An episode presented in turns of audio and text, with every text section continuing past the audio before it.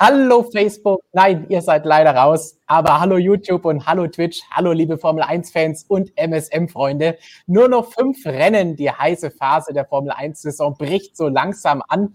Zeit für uns, die Leistungen aller zehn Teams genau unter die Lupe zu nehmen und zu schauen, wer in den verbleibenden Rennen jetzt noch zulegen kann und wer vielleicht momentan das Saisonziel verfehlt hat. Das mache ich natürlich wie immer nicht alleine denn auch diese Woche habe ich wieder zwei Kollegen aus unserer Redaktion da hinten in isolierte Nebenräume hier verbannt. Und das hat so ein bisschen unser Internet überfordert. Aber wir sind jetzt wieder da und das besser denn je. Los geht's nämlich mit jemandem, dessen Comeback ihr heiß ersehnt habt. Er ist noch nicht ganz wieder bei 100 Prozent, aber für MSM Live hat sich unser Christian die Stimme extra geschont heute. Willkommen zurück unter den Lebenden. Hallo Stefan, hallo liebe Motorsportmagazin.com Gemeinde. Vielen lieben Dank für eure Genesungswünsche, die sehr zahlreich eingetroffen sind. Absoluter Wahnsinn. Haben mir natürlich dabei geholfen, mindestens einen Tag früher wieder einigermaßen fit zu sein. Und so richtig warst du ja auch gar nicht weg. Du warst ja trotzdem das ganze Rennwochenende etappenweise immer mal wieder mit dabei. Ja, ganz abschalten, das äh, geht auf keinen Fall. Man muss ja die ein oder andere Pressekonferenz trotzdem noch mitnehmen und mitbekommen, was da so auf der Strecke los war. Und mitbekommen, was los war am Wochenende, hat auch unser Flo, denn der hat schon den ersten Weltmeister am Wochenende gekürt in seiner Nebenliebe MotoGP. Ganz genau. Wir konnten Fabio Quartararo beim Titelgewinn zusehen. War auch dort sehr spannend, aber natürlich habe ich auch die Formel 1 voll verfolgt. Also ich bin, glaube ich, heute bei beiden Kategorien gut gerüstet. Perfekt. Und Fun Fact, wenn Christian Stimme nicht mitgemacht hätte, hättet ihr heute einen Doppelflow gehabt. Das heißt, wir haben das Verwirrungspotenzial gerade nochmal so abgewendet. Dafür, auch vorhin habe ich gelesen, viel gefordert, das Comeback von Gigi. Hey, wie geht's? Ja, ich habe meine Stream-Abstinenz jetzt auch mal wieder beendet, bin auch wieder dabei, habe schon einige Nachrichten bekommen, ob ich dieses Mal fit bin und die mysteriöse Stream-Krankheit hat mich heute zur Abwechslung nicht erwischt. Sehr gut, denn im Chat ist natürlich wieder viel los und darauf wirst du Acht geben. Wir wollen natürlich von euch wieder wissen, welche Fragen habt ihr an uns? Stellt sie entweder im Live-Chat, Superchats werden garantiert beantwortet oder unter jedem unserer Videos mit dem Hashtag AskMSM oder natürlich in den Instagram Stories Dienstag oder Mittwoch vor jedem MSM Live stellen wir da euch die Frage. So, Gigi, dann verabschieden wir dich jetzt schon mal in den Chat, wo alle natürlich schon fleißig dabei sind Fragen zu stellen, Meinungen abzugeben. Heute gehen wir Team für Team alle zehn Formel 1 Teams durch und hinterher kommen dann eure Meinungen und Fragen hier bei uns dran. Ich verabschiede mich und sage bis später. Bis dann. Und wir schauen uns jetzt gleich mal an, was los ist in der Formel 1. Und da legen wir los mit dem ersten Team, das wir heute besprechen müssen. Und das ganz klar ist der letzte in der Konstrukteursweltmeisterschaft. Aktuell Haas, das Team von Mick Schumacher und Nikita Mazepin viel gesprochen und geschrieben worden über das Team in den letzten Wochen und Monaten, was da so alles los war. Blick zurück auf das vergangene Jahr, Platz neun in der Konstrukteurswertung, drei Punkte geholt. In diesem Jahr sind es noch keine Punkte und der zehnte Platz und daran wird sich höchstwahrscheinlich auch nichts mehr ändern. Keine Entwicklung, alles auf das nächste Jahr, den großen Regelumbruch gesetzt. Wenn ihr mehr über die Fahrer auch noch wissen wollt, gleich an der Stelle schon mal der Hinweis auf unsere neue Ausgabe, die Abonnenten jetzt schon seit dem letzten Wochenende hoffentlich in Händen halten. Denn da haben wir Interviews mit Mick und mit Nikita drin und da sprechen sie mit Christian über alles, was in der Formel 1 ihre Beziehung und allgemein ihrem Lernjahr so los war. Schauen wir uns doch mal an, was mit Haas sonst so los ist. Mick, guter F1-Einstieg gehabt. Jetzt die letzten Rennen, seit wir zur Sommerpause zuletzt so einen Überblick über alle Teams gemacht haben, eine Bilanz gezogen haben, hat er zumindest diese Unfälle so ein bisschen abstellen können, die da noch ein bisschen ein Problem dargestellt haben. Aber das Duell intern gegen Mazepin hat trotzdem danach, nach der Sommerpause, nochmal für viele Schlagzeilen gesorgt. Aber auch der hat sich ein bisschen verbessert gezeigt, seit er auch ein neues Chassis hat. Flo, was hältst du von Haas in dieser Saison? Wie beurteilst du sie jetzt und was sind die Ausblicke für den Rest der Saison? Ja, ich glaube, die Beurteilung fällt ähnlich aus wie bei unseren ersten Übersichten, wo ich ja nicht dabei war. Ich meine, sie haben von vornherein kalkuliert, dass in dieser Saison nichts geht und dementsprechend geht auch gar nichts bei Haas. man hat nicht weiterentwickelt für dieses Jahr, alles auf nächstes Jahr gesetzt und das sieht man halt auch in den Leistungen. Natürlich zwei Rookies, das hilft auch nicht in so einer Situation. Und ja, am Ende des Tages, Mick, nicht der Meinung, bringt seine Leistungen. Er hat in der ersten Saisonhälfte seine Rookie-Fehler gemacht, die hat er jetzt abgestellt. In den letzten Rennen war das sehr ordentlich von ihm. Dann auf der anderen Seite natürlich Mazepin, der eigentlich über die Saison auch weniger fehleranfällig wurde. Das war ein eindeutiger Trend, aber wir müssen halt schon ehrlich sein, der Abstand zu Schumacher ist gravierend und eigentlich ist er immer noch nicht Formel 1 live. Also meiner Meinung nach, wir sehen auch hier im Bild 88 Hundertstel Rückstand, das ist eigentlich viel zu viel. Das ist, ich würde mal sagen, 8 Zehntel zu viel auf einen anderen Rookie. Aber ja, nächstes Jahr sehe ich bei ihm auch kaum Verbesserungspotenzial, bei Haas hingegen schon. Also jetzt noch, um abzuschließen, diese Saison, die letzten fünf Rennen, ich glaube, erwartet niemand, dass irgendwas anders laufen wird wie in den ersten, wie viel hatten wir jetzt? Ähm, 17 Rennen, genau, so viele hatten wir schon. Ja. Ich schätze mal, sie werden weiter so dahin dümpeln, vielleicht mal ab und zu den Latifi ärgern, aber und einen Führenden bei der Überrundung ärgern, das natürlich auch noch. Aber ansonsten sehe ich da kein Potenzial für diese Saison. Nächstes Jahr, da ist vielleicht dann was möglich. Christian, wie hast du den Haas erlebt bislang und vor allen Dingen jetzt seit der Sommerpause, seit wir zum letzten Mal draufgeschaut haben? Gab es da eine Veränderung für dich? Also, bevor ich zu Haas Stellung nehme, hätte ich bitte noch einmal ganz kurz äh, gerne Flo im Bild. Und zwar habe ich eine Frage. Hast du deine Knöpfe richtig? Das hat mich ja. gerade ziemlich getriggert. Es sieht fast aus, als wäre es um einen versetzt zugeknöpft. Nein, tatsächlich sind die richtig. Das ist bei, bei, diesem, bei diesem Teil so, der oberste Knopf soll nur äh, so zur Dekoration da sein. Das kann ich dir nachher schon in Real Life beweisen, dass das so ist. Das ist nämlich okay. kein Gegenstück dazu, deswegen sieht das ein bisschen komisch aus. Vielleicht für die Zuschauer, warum sitze ich hier nicht in unserem schicken äh, MSM-Polo, sondern hier in diesem ja, Pullover? Das liegt daran, dass ich hier im Studio bin und hier ist es um einiges kälter als an den beiden Stellen, wo die Kollegen Platz genommen haben. Und damit ich nicht erfriere und hier in Kältetod sterbe, durfte ich mich ein bisschen besser bekleiden. Ja, es war Hör ich da gemacht, weil ähm, ich muss ja heute meine Stimme schonen. Du musst umso mehr sprechen dafür und äh, wird es dir ein bisschen warm dabei, hoffentlich, wenn du viel sprechen musst. Also ich hoffe, der äh, Umhang, der fliegt gleich noch die nächsten 20, 30 Minuten. Ja, Christian, habe ich da unterschwellig ein bisschen Kritik gehört, dass wir im Warmen sitzen und er nicht. Ja, ein bisschen schon, gell? Also wird schon aufmüpfig hier. Ein paar Streams dabei und fordert schon die besseren Plätze. Nee, nee, nee, so geht's nicht. Aber ähm, zurück zum Haas. Ich finde tatsächlich, dass sich ein bisschen was tut. Also natürlich äh, reißen die keine Bäume aus, das war auch nicht zu erwarten. Aber ein bisschen was tut sich schon. Und ich habe Mick auch am Wochenende nochmal nach der Performance am vergangenen Wochenende in der Türkei angesprochen, weil in der Türkei war man ja ratlos, wieso es doch einigermaßen funktioniert hat. Im Rennen konnte man sie ja nicht sehen. Vielen Dank, Fernando Alonso, an der Stelle. Aber im Qualifying, ich meine, aus eigener Kraft ins Q2 eingezogen, das war ja schon ordentlich, sehr ordentlich. Und man wusste nicht, wieso. Mick Schumacher hat das Ganze jetzt nochmal analysiert und meinte, naja, bei den Bedingungen kann halt der Fahrer mehr machen. Also nach dem Motto, ich bin ganz gut gefahren. Äh, da ist das Auto nicht ganz so dramatisch.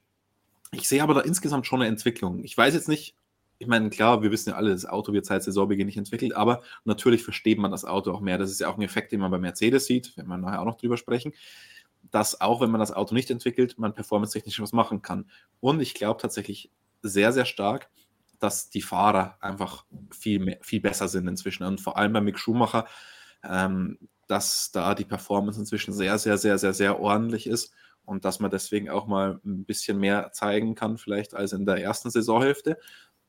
Es ist deutlich besser, aber es ist natürlich trotzdem noch relativ weit weg von allem, was aus eigener Kraft Richtung Punkte geht.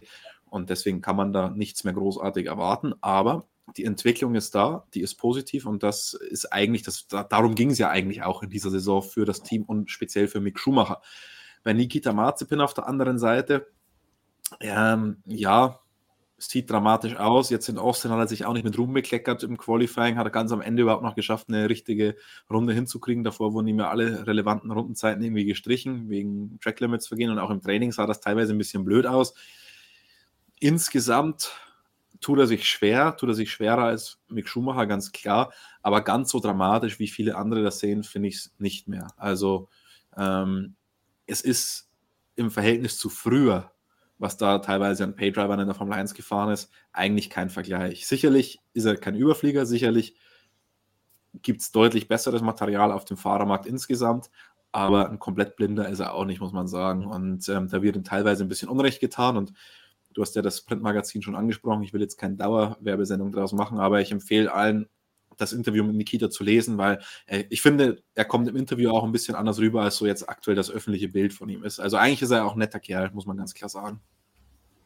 Genau, haben wir auch in den letzten Wochen öfter mal eine kleine Lanze für ihn gebrochen. Das heißt jetzt nicht, dass wir glauben, dass er der größte Rennfahrer ist, der jemals dieses Fahrradlager betreten hat, aber er hat Formel 2 Rennen gewonnen und auch sonst ist er jetzt nicht ganz so schlimm, wie er jetzt gemacht wird, weil er am Anfang der Saison sich ein paar Mal gedreht hat. Und er ist natürlich auch schon mit einem Rucksack äh, mit in, in, in, diese Saison gestartet, äh, öffentlichkeitswirksam mit natürlich diesem Video, das er letztes Jahr gepostet hat. Das hat ihm nicht geholfen, deswegen war von Anfang an alles eigentlich gegen ihn. Auch darüber sprechen wir ein bisschen im Interview. Und ich glaube, wäre das nicht gewesen, äh, wäre es nur halb so wild, weil wenn man sich mal den Abstand zwischen Zunoda und Gasly anschaut, ja, Gasly ist jetzt eine andere Benchmark als Mick Schumacher, weil der schon deutlich Formel 1 erfahrener ist und so weiter. Aber für Zunoda sieht es halt insgesamt auch nicht so prickelnd aus und hat auch schon einige Sachen weggeworfen. Performance-technisch ist er weit weg. Ähm, über den spricht keiner auch nur ansatzweise so schlecht wie über Nikita Marzipin. Also ja. er ist auch besser, aber ich will das nur mal ein bisschen einordnen, das Ganze. Also, dass man dem nicht zu Unrecht tut. Man muss aber auch sagen, ich meine, wenn man jetzt über Massivin redet, dann ist auch das Meme-Potenzial größer in den ganzen sozialen Netzwerken. Denn natürlich ein Fahrer, der schon mal in die Formel 1 kommt mit, mit Daddys Geld, im Gegensatz zu Tsunoda, der sich an dem Platz harter arbeiten musste, da ist natürlich gleich die Kritik sehr viel schneller da. Aber ich finde, sie ist trotzdem durchaus berechtigt. Aber ich sage auch, ähm, Zunoda hat sich sicherlich in seiner Karriere mehr durch sportliche Leistungen arbeiten müssen als Nikita Mazepin, zu 100 Prozent. Aber ich bin mir trotzdem relativ sicher, wäre Yuki Tsunoda kein Japaner, wäre er wahrscheinlich heute auch nicht in der Formel 1. Also von dem her. Sowas hat es natürlich schon immer gegeben. Das ist jetzt auch nicht, dass das jetzt plötzlich irgendwas Schlimmes, Neues ist und dass das fürchterlich wäre. Ja, klar. Und man muss ja auch sagen, letztes Jahr als, als Rookie in der Formel 2 war Yuki Tsunoda auch sehr ordentlich unterwegs. Also da darf man auch nicht vergessen. Aber trotzdem, ich glaube, wäre er kein Japaner und dadurch nicht von, von Honda gefördert worden und in dieser Konstellation dann im Red Bull-Programm, würde der heute auch nicht in der Formel 1 fahren. Man muss ja fairerweise ja. dazu sagen, das trifft bei sehr vielen Fahrern schnell zu. Dass man sagt, Klar. wäre der nicht derjenige, ich meine, wäre dann Mick Schumacher, weil das nicht Mick Schumacher, dann wer weiß, was er, was er, was er sein würde. Das lässt sich wieder so sch schnell weiter stricken, eigentlich ich finde da ohne, komplett ohne Hilfe von außen kommt eigentlich gar keiner in die Formel 1, nur allein durch Talent. Da sind schon viele irgendwo versandet, die vielleicht das Talent gehabt hätten, aber nicht die Chance bekommen haben, es jemals zu zeigen und vor allem nicht in der, in der Formel 1 zu zeigen. Deshalb natürlich ein bisschen hilft immer auch das Geld, aber also nicht das Geld, aber auch die Unterstützung, die man gerade kriegt. Aber ich finde, dann ist schon ein Unterschied, ob du jetzt eingekauft worden bist von deiner Familie, deinem Vater in diesem Fall, oder ob du dich so in einer Kombination mit dem richtigen Reisepass und auch mit den richtigen Leistungen nach oben gekämpft hast. Ja, definitiv, definitiv.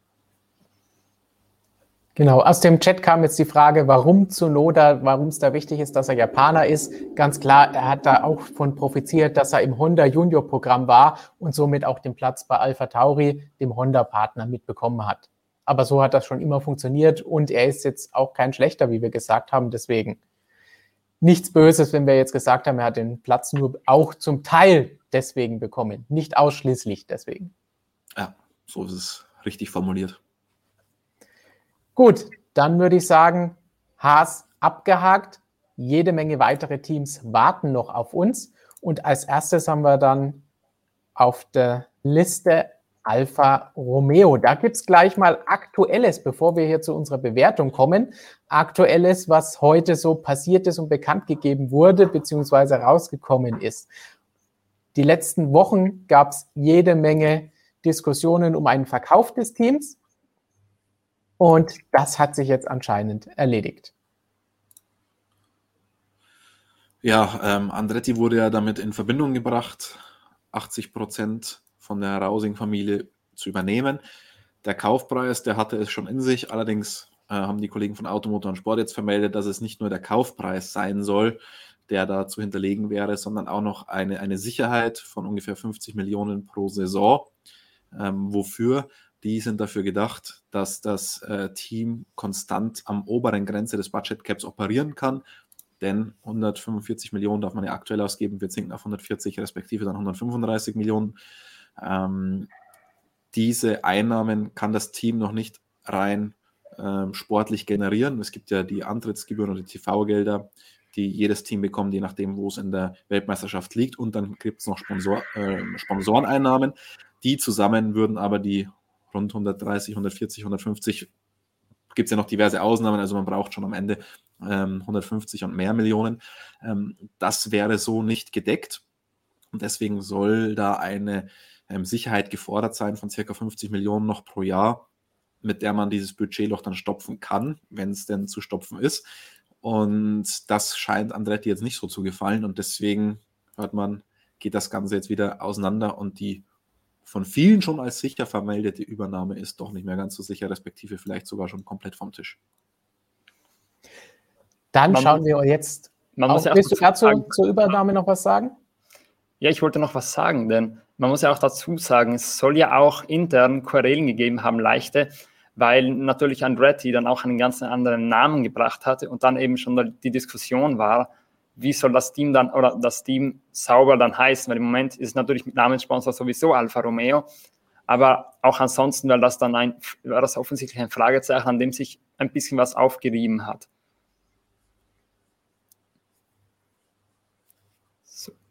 Das von meiner Seite. Jetzt kannst du weitermachen, Stefan. Passend kam hier eben noch eine, eine Frage bzw. ein Kommentar aus dem Chat rein, wo es von Martin heißt, Andretti sollte ein eigenes elftes Team machen. Das ist natürlich eine ganz andere Geschichte, als sich da einzukaufen, auch wenn jetzt hohe Summen gehandelt wurden, ein eigenes Team komplett neu zu machen, sich da einzuschreiben, das dauert natürlich auch Jahre. Deswegen ist es ja so praktisch, ein Team einzukaufen weil man hat dann schon alles. Man muss eine Fabrik bauen, man muss das Auto entwickeln, Personal aufbauen. Das verschlingt Unmengen an Geld. Also da sind die Summen, die hier für sauber genannt wurden, gar nichts dagegen. Also so einfach naja, funktioniert das nicht. Jein, man könnte ja das Haas-Modell machen, ähm, indem man einfach sehr, sehr, sehr, sehr, sehr viel auslagert und einkauft. Da ist das Ganze verhältnismäßig günstig noch zu machen. Man braucht die ganze Infrastruktur nicht. Das Problem ist, dass es äh, durch das neue Concord Agreement inzwischen eine Gebühr gibt, mit der man sich überhaupt einkaufen muss als neues Team. Und das sind dann auch ungefähr 200 Millionen, die dann noch on top kommen, zu dem man sich ohnehin schon investieren muss. Und deswegen ist das auch jetzt nicht so unfassbar lukrativ. Gut, dann zurück zu Alfa Romeo, die nicht Andretti werden. Letztes Jahr Achter gewesen und acht Punkte. Dieses Jahr sieben Punkte bislang und Platz neun. Die Position sieht auch so ziemlich fixiert aus. Da geht nichts mehr nach vorne. Nach hinten ist auch keine Gefahr, dass Hase jetzt plötzlich überholt. Sie konzentrieren sich auch, das ist etwas, was ich wie so ein roter Faden jetzt durch die ganzen Teams durchziehen will, schon auf nächstes Jahr und sagen, dann ist Neuanfang. Auch hier der rote Faden. Christian, du hast einen Artikel in unserer aktuellen Printausgabe geschrieben, eben genau über diesen Angriff, den Alpha im nächsten Jahr plant. Und Tja, was halten wir von dem, was Sie dafür in diesem Übergangsjahr, wie wir es nennen wollen, bislang geleistet haben? Flo, wenn du vielleicht diesmal beginnst. Ja, dann beginne ich diesmal. Also, ich denke mal allgemein Alfa Romeo, wenn man es vergleicht mit letztem Jahr, sind sie ungefähr gleich stark, nur in letzter Zeit. Also, sie hatten einerseits natürlich Pech, dass Williams so viel zugelegt hat. Und auf der anderen Seite haben sie echt in den letzten Rennen ein Talent bewiesen, keine Punkte zu holen. Also ich glaube, wenn Formel 1 ein Sport wäre, wo man von den 11. 11. Platz die meisten Punkte kriegen würde, dann wären sie absoluter Spitzenreiter. Denn äh, in den letzten Rennen, ich glaube, Türkei war das, war schon einmal ein Diskussionspunkt, dass gegen Ende des Rennens Giovinazzi den Raikkonen nicht vorbeigelassen hat und deshalb Raikkonen keine Chance mehr hatte, noch den Ocon zu attackieren. Dort wurde ein Punkt liegen gelassen. Jetzt in Austin war Raikkonen eigentlich ziemlich sicher Zehnter. Dann auch der Dreher, ein eigener Fehler, wie er zugegeben hat. Dort hat er auch wieder einen Punkt liegen gelassen. Und das zieht sich auch sonst ein bisschen durch die Saison, dass man relativ regelmäßig, da wo die Chance da gewesen wäre, mal ein bisschen was abzusahnen, dort ließ man dann diese möglichen Punkte liegen. Und im Endeffekt, Williams hat es komplett im Gegenteil gemacht. Sie waren halt gerade da, wo es billige Punkte gegeben hat, wie in Spa zum Beispiel oder auch wie in Ungarn bei diesem chaotischen Rennen. Und von der Leistung her sind sie wahrscheinlich auf einem Niveau, vermutlich sogar ein bisschen stärker als Williams. Aber sie hatten halt, ich sage mal, Pech und eigenes Unvermögen, dass sie nur so wenige Punkte gesammelt haben. Dann natürlich Team intern kommt auch noch dazu. Es ist ein Raikkonen, der diese Saison aufhört, von dem wir alle wissen, dass er nicht mehr so stark ist wie noch in seinen besten Zeiten. Und dazu dann noch ein Giovinazzi, der sehr unsicher im Sattel sitzt. Also jetzt mit Andretti äh, war da ja auch schon das große Fragezeichen, ob man nicht einen Hörter reinholt. Auch wenn jetzt Alpha so weitermacht wie bisher, also ohne eine saubere Übernahme, ist natürlich das zweite, das zweite Fragezeichen, ob sie nicht einen Junior raufholen. Also ich sag mal, auf der Fahrerseite ist Entwicklungspotenzial da. Dort wenn man nicht so stark aufgestellt wird, sein Williams mit einem Russell, der schon alleine so viele Punkte eingesammelt hat und im Endeffekt mehr braucht es ja auch nicht im hinteren Feld als einen Fahrer, der richtig solide abräumt. Das reicht eigentlich bei diesen Kämpfen schon.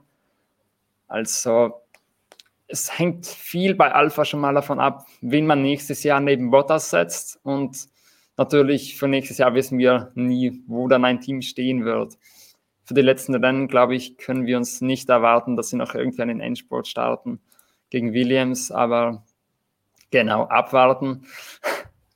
Abwarten auf nächstes Jahr ist die Devise bei Alfa Romeo, so wie bei so ziemlich allen anderen Teams, aber vermutlich bei Alpha noch ein bisschen mehr, weil es um echt komplett nichts mehr geht in dieser WM. Es geht nicht um Prestige, es geht nicht um eine Position, das ist alles schon festgefahren und so wie ich einen Raikkonen kenne, den geht es auch nicht darum, ob er jetzt in der Fahrerweltmeisterschaft ein bisschen weiter vorne oder hinten ist. Das ist ihm auch egal, er will noch seine Rennen fahren.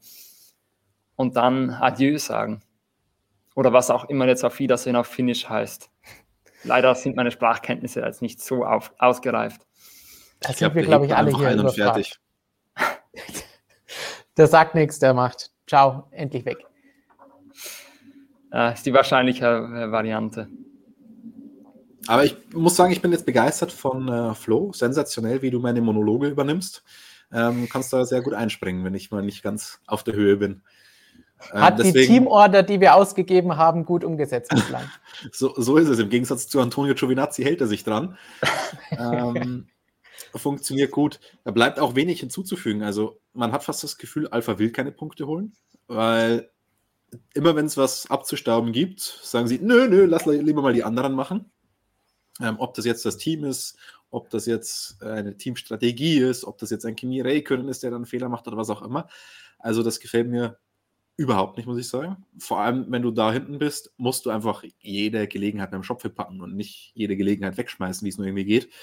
Und ich habe in der Saison ja schon öfter mit Fred Vasseur gesprochen, unter anderem das letzte Gespräch nicht allzu langer Zeit eben fürs Printmagazin, aber auch davor schon. Und da ähm, habe ich ihn mal darauf angesprochen, auf die Möglichkeit, naja, weil er die Performance immer so schön gesprochen hat. Ja, wir haben uns per, performance-technisch irgendwie am meisten verbessert von allen Teams und hat das vorgerechnet mit irgendwelchen Zahlen. Und dann sage ich, ja, hm, schön und gut, aber wenn es schlecht läuft, dann verliert ihr vielleicht sogar noch einen Platz in der Konstrukteurs-WM. Und das war jetzt bevor Williams überhaupt zum ersten Mal gepunktet hat. Und dann sagt er, ja, aber auf der anderen Seite können wir es ja auch so machen wie in Brasilien vor ein paar Jahren, wo wir dann dick abgesahnt haben und vielleicht dann noch einen Platz gewinnen und was auch immer ähm, es ist halt dann anders gekommen und sie haben diese Position verloren. Und ich glaube tatsächlich, dass der Williams das schlechtere Auto ist. Der Unterschied ist, Williams nutzt die Gelegenheiten, die sie haben und sie haben halt mit George Russell den absoluten Topfahrer. Und Alpha hat, nutzt eben die Gelegenheiten nicht und sie haben meiner Meinung nach aktuell auch keinen Topfahrer drinnen. Und der Kimi hat seine besten Tage schon lange hinter sich. Äh, dieser, der Fehler war jetzt wieder der allerbeste Beweis dafür. Der, der darf so nicht passieren. Gut, der Zweikampf gegen Alonso, den fand ich noch ganz gut, wie er sich da durchgesetzt hat und muss ich Alonso auch noch kritisieren an der Stelle, dass er sich da so aufregt, weil er kann ja nicht den anderen abdrängen und dann sagen, der hat mich außen überholt. Also das fand ich ein bisschen lächerlich von, von Fernando. Das war schön von Kimi, muss man auch sagen. Der Dreher war dann wieder das Gegenteil. Und Giovinazzi, der ist insgesamt trotzdem noch besser als sein Ruf, aber wenn der halt trotzdem nicht mal sich nicht absetzen kann von Kimi, sondern eigentlich konstant auf einem Niveau im Rennen fährt, im Qualifying besser ist, wie wir sehen, ja, okay. Aber das reicht mir halt dann auch nicht, vor allem jetzt in der dritten Saison.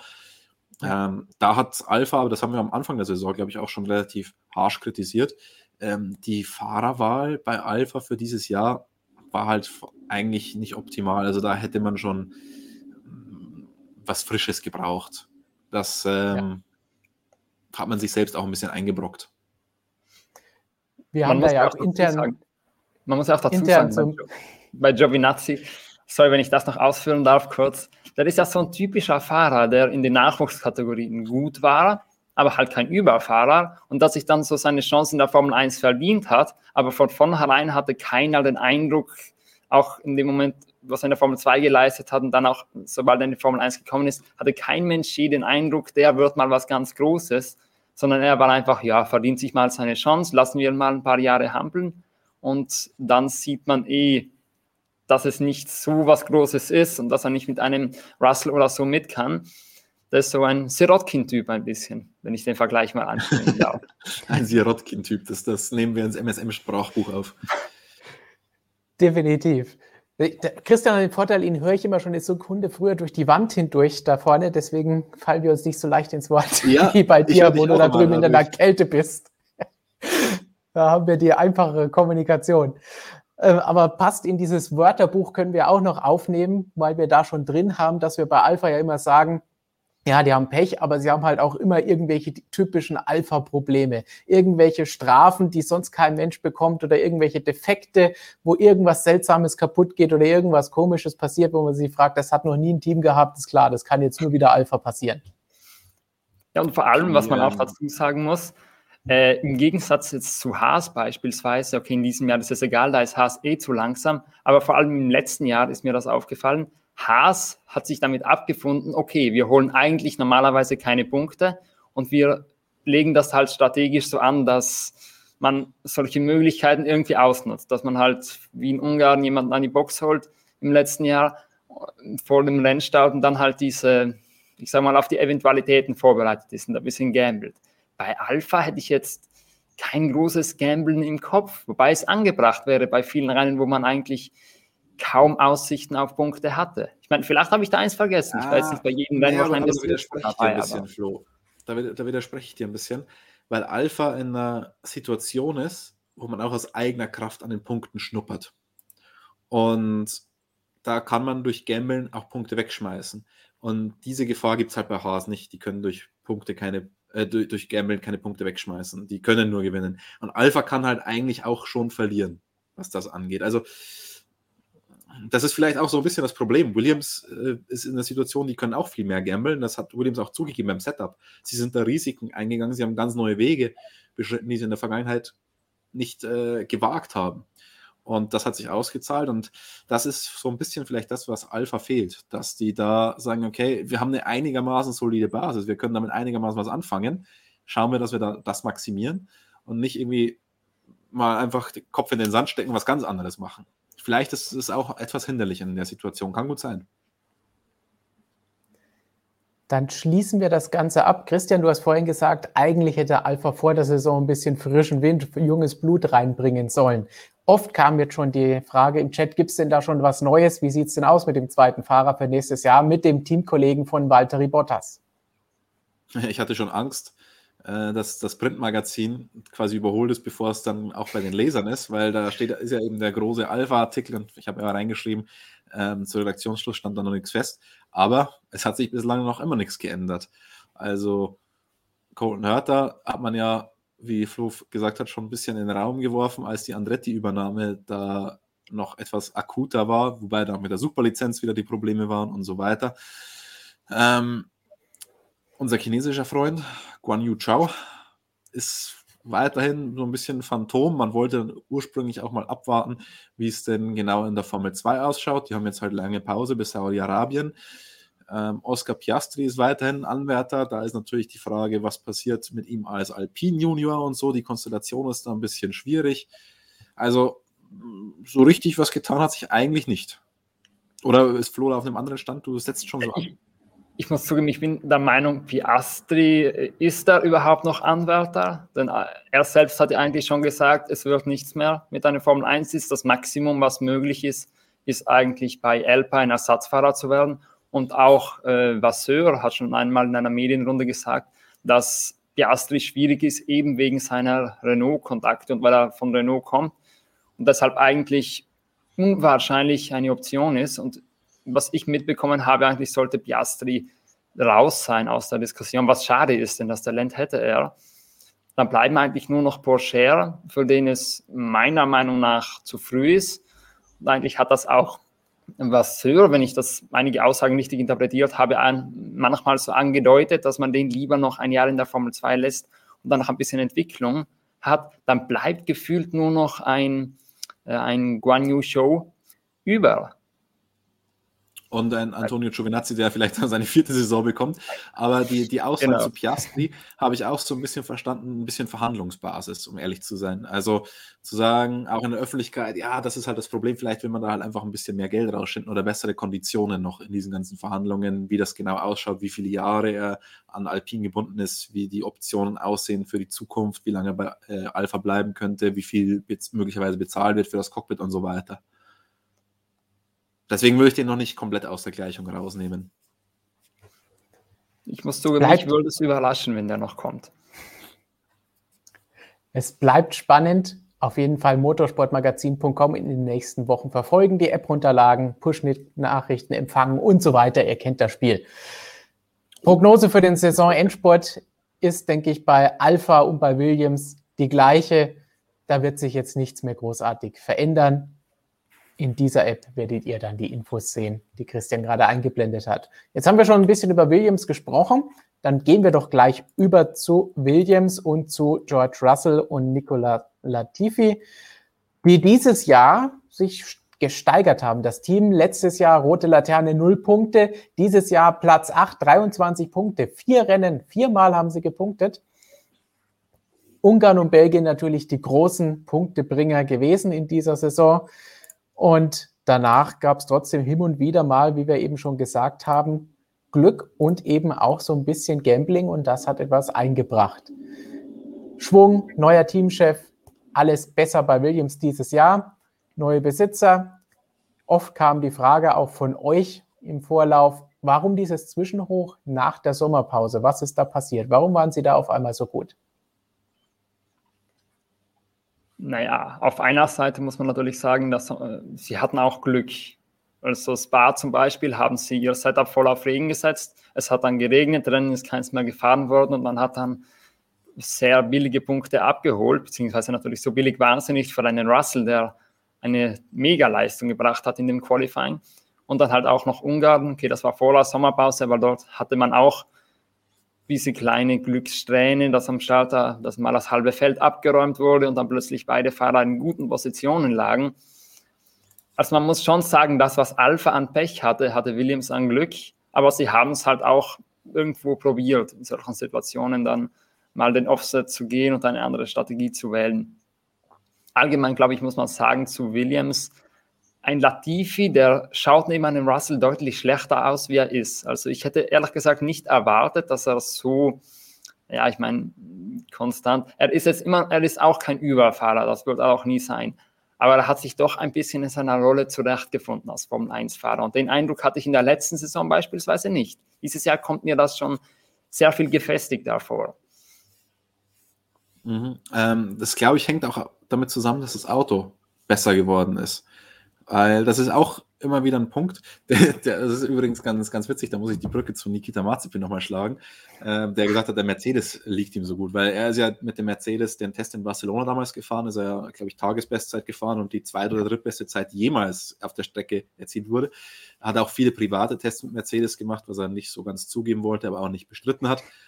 Ähm, und er hat gesagt, der Mercedes liegt ihm so gut, weil er einfach so ein ruhiges Heck hat und Sebastian Vettel weiß, glaube ich, wovon ähm, Nikita Mazepin da schwärmt, aber ich glaube, es geht halt vielen Fahrern einfach so. oder das, du siehst, wenn ein Auto ganz, ganz, ganz schwierig zu fahren ist, dann werden die Unterschiede zwischen den Teamkollegen größer. Und weil der Williams in diesem Jahr ja schon deutlich konkurrenzfähiger ist, das sieht man ja einfach an den Qualifying-Performances von George Russell, glaube ich, tut sich äh, Nicolas Latifi da auch ein bisschen leichter. Also wird dann mit dem Auto eher eins, sofern man das bei ihm sagen kann. Das wird mir jetzt auch ein bisschen fast zu euphorisch für Latifi-Verhältnisse, aber es ist tatsächlich so. Ähm, und deswegen kommt er da ein bisschen näher ran. Insgesamt, du hast gesagt, sie hatten Glück. Ja, hatten sie schon, aber es ist ja inzwischen schon eine Überraschung, wenn, also ich weiß nicht, wie oft war eigentlich Russell nicht im Q2 dieses Jahr? Ähm, nicht oft. Ein oder zweimal. Also es ist ich glaube, inzwischen einmal. Und das zeigt ja wirklich, wie groß der Sprung ist, der, der dem Team gelungen ist. Und es ist schwer zu sagen, ob das jetzt hauptsächlich das Setup ist, Verständnis des Fahrzeugs, was natürlich äh, das eine spielt äh, auf das andere ein. Da ist einfach dieser neue Drive da, den wir bei Alpha auch vermissen. Da ist mit Jost Capito einer da. Man, man sieht es bei Jost Capito in jedem Interview. Dieser neue Drive, der da in dem Team drin ist, ist was ganz anderes. Ähm, er hat das Auto nicht umdesignt, definitiv nicht, aber er motiviert die Mannschaft ganz anders, krempelt da um. Natürlich ist jetzt auch mehr Geld da, nicht für die Entwicklung, aber auch für den Einsatz der Fahrzeuge und so weiter. Also da tut sich einfach was und das weiß man dann auch irgendwie umzusetzen. Und deswegen würde ich sagen, ist der Aufwärtstrend dann irgendwie so auch einigermaßen zu erklären und nicht nur mit Glück. Und da machen wir jetzt den Backmarker Edition MSM 81 jetzt komplett den Hattrick, denn natürlich haben wir im Heft auch einen Artikel oh. von unserem anderen Flo, nicht nur über Haas und nicht nur über über Alpha, sondern eben auch über Williams. Was ist da los? Warum sind die auf einmal jetzt so gut geworden? Was hat den frischen Wind gebracht und wie geht's da weiter? Das könnt ihr euch natürlich da auch durchlesen und dazu passend Blick aufs nächste Jahr, denn Latifi bleibt im Team und mit Alex Albon kommt ein neuer Fahrer rein, bei dem wir intern auch schon diskutiert haben. Hm, ist das jetzt wirklich ein würdiger, gleichwertiger Ersatz für ein Supertalent, wie es nun mal George Russell ist? Na, ganz klare Antwort, nein, ist er nicht. Ein Albon war in den Nachwuchsklassen nie so gut wie ein Russell und er war auch in seinen Alpha Tauri, äh, natürlich der Rosso war das damals noch und Red Bull Jahren, da war er auch nie so beeindruckend, wie das ein Russell bei Williams war. Also ich finde, wenn wir schon vorhin bei einem Sirotkin-Typen waren, Albon, auf den passt die Definition meiner Meinung nach doch relativ gut drauf. Er hat auch seine Leistungen gezeigt, ist zugegebenermaßen durch etwas Glück überhaupt in die Formel 1 gekommen und hat sich den Platz dann auch, er hat gesagt, dass er nicht ein vergebener Platz ist in der Formel 1, er hat, dass er durchaus Potenziale hat und auch in, der, in die Formel 1 gehört, aber man hat halt nie das Gefühl, dass er durchbrechen kann. Das hat man bei Russell hingegen. Er wird ihn nicht ersetzen können, aber für einen soliden Fahrer reicht es. Und vielleicht braucht Williams ja auch mal das, dass sie wirklich mal sehen, wo genau sie stehen und nicht, wo sie stehen, wenn ein Supertalent in ihren Reihen hockt und die Maschine eigentlich zu weit nach vorne fährt, wie sie eigentlich gehören würde. Ich werte das mal als Zustimmung von Christian. Ja, nee, also äh, ich muss hier widersprechen. Williams braucht immer ein super, also jedes Team braucht immer ein Supertalent. Ähm, vor allem, wenn man nicht ganz vorne, also eigentlich braucht man immer ein Supertalent. Ja, schaden wird es nie, das ist klar. Das, das Schlimmste finde ich ist eigentlich, wenn du zwei mittelmäßige Fahrer hast. Das ist eigentlich das Langweiligste. Dann hast du lieber irgendeine so Katastrophenkonstellation. Aber na, ähm, ich finde es, ich meine, wir müssen ja alle, dass es, wie es auch zu, zum Comeback von Alexander Elben gekommen ist, dass da durchaus auch Druck von Red Bull da war und finanziell ein bisschen Interesse dann auf Williams Seite. Ähm, aber ich, er ist jetzt kein klassischer Paydriver natürlich, darf man auch nicht sagen. Also der hat ja schon auch durchaus was gezeigt in seinem Toro Rosso Jahr. Ich will ihn jetzt nicht ganz runterreden, aber trotzdem finde ich es irgendwie schade, weil das Team in diesem Aufschwung ist, den wir gerade beschrieben haben, dann die Fahrerpaarung haut mich halt jetzt dann nicht mehr vom Hocker. Und die Fahrerpaarung ja. jetzt ist halt auch als Paarung nicht überragend, aber mit George Russell halt dieser Ausreißer. Und ja, ich, ich hoffe, das bleibt nicht allzu lange so in der Konstellation. Also Latifi hat da natürlich auch ein paar Aktien drin in der ganzen Geschichte. Deswegen ist sein Platz so verhältnismäßig sicher gewesen. Ähm, ich bin mal gespannt, wenn der sportliche Aufwärtstrend kommt, wenn man nicht nur äh, um, um Q2 regelmäßig mitfährt, sondern wenn sich da generell noch mehr tut, und da wird sich noch mehr tun in diesem Team, ob man dann nicht auch wieder andere Fahrer anzieht, weil Walter Bottas war ja auch mal ein bisschen mit in der Verlosung, der hat sich dann für Alpha entschieden selbst. Ja, sagen wir mal abwarten. Passt immer. Aber was was gut ist, dass du eben weitergesprochen hast, nachdem du gesagt hast, ja, wenn man zwei mittel, das Schlimmste ist, zwei mittelmäßige Fahrer zu haben, weil da kommt immer so eine Katastrophensache raus. Wenn du nicht weitergesprochen hättest, hätte ich gesagt, das sieht man ja bei Alpha. Aber bin ich froh, dass du weitergesprochen hast. Man muss ja auch sagen, für uns ist es das Schlimmste. Für die Teams ist, glaube ich, das noch um einiges besser, als ob man jetzt ein, zwei hat, die nur äh, zerborstene Maschinen produzieren und die lieber in der Auslaufzone stecken. Also ich glaube, für das Team ist das vielleicht, ich wollte auch nicht vorhin sagen, dass das jetzt besser ist im Vergleich zu einem Russell. Natürlich will man als Team immer die bestmöglichen Fahrer haben, aber dann hat man halt vielleicht mal so diese Bestimmung, ja, wo stehen wir? Weil wenn es mit einem Russell, wenn wir den hernehmen, der ist nur für Williams gefahren und nächstes Jahr fährt er für Mercedes, also gleich für das Top-Team. Und Albon, den kann man dann, der ist doch bei einigen verschiedenen Konstellationen im, im Einsatz gewesen, bei okay, eigentlich, eigentlich bei zwei, ehrlich gesagt, aber bei Toro Rosso und dann auch noch bei Red Bull. Und da kann man vielleicht ein bisschen besser einschätzen, wo man jetzt eigentlich von der reinen Performance her steht. Gleichzeitig ist es glaub, natürlich das auch das Team insgesamt.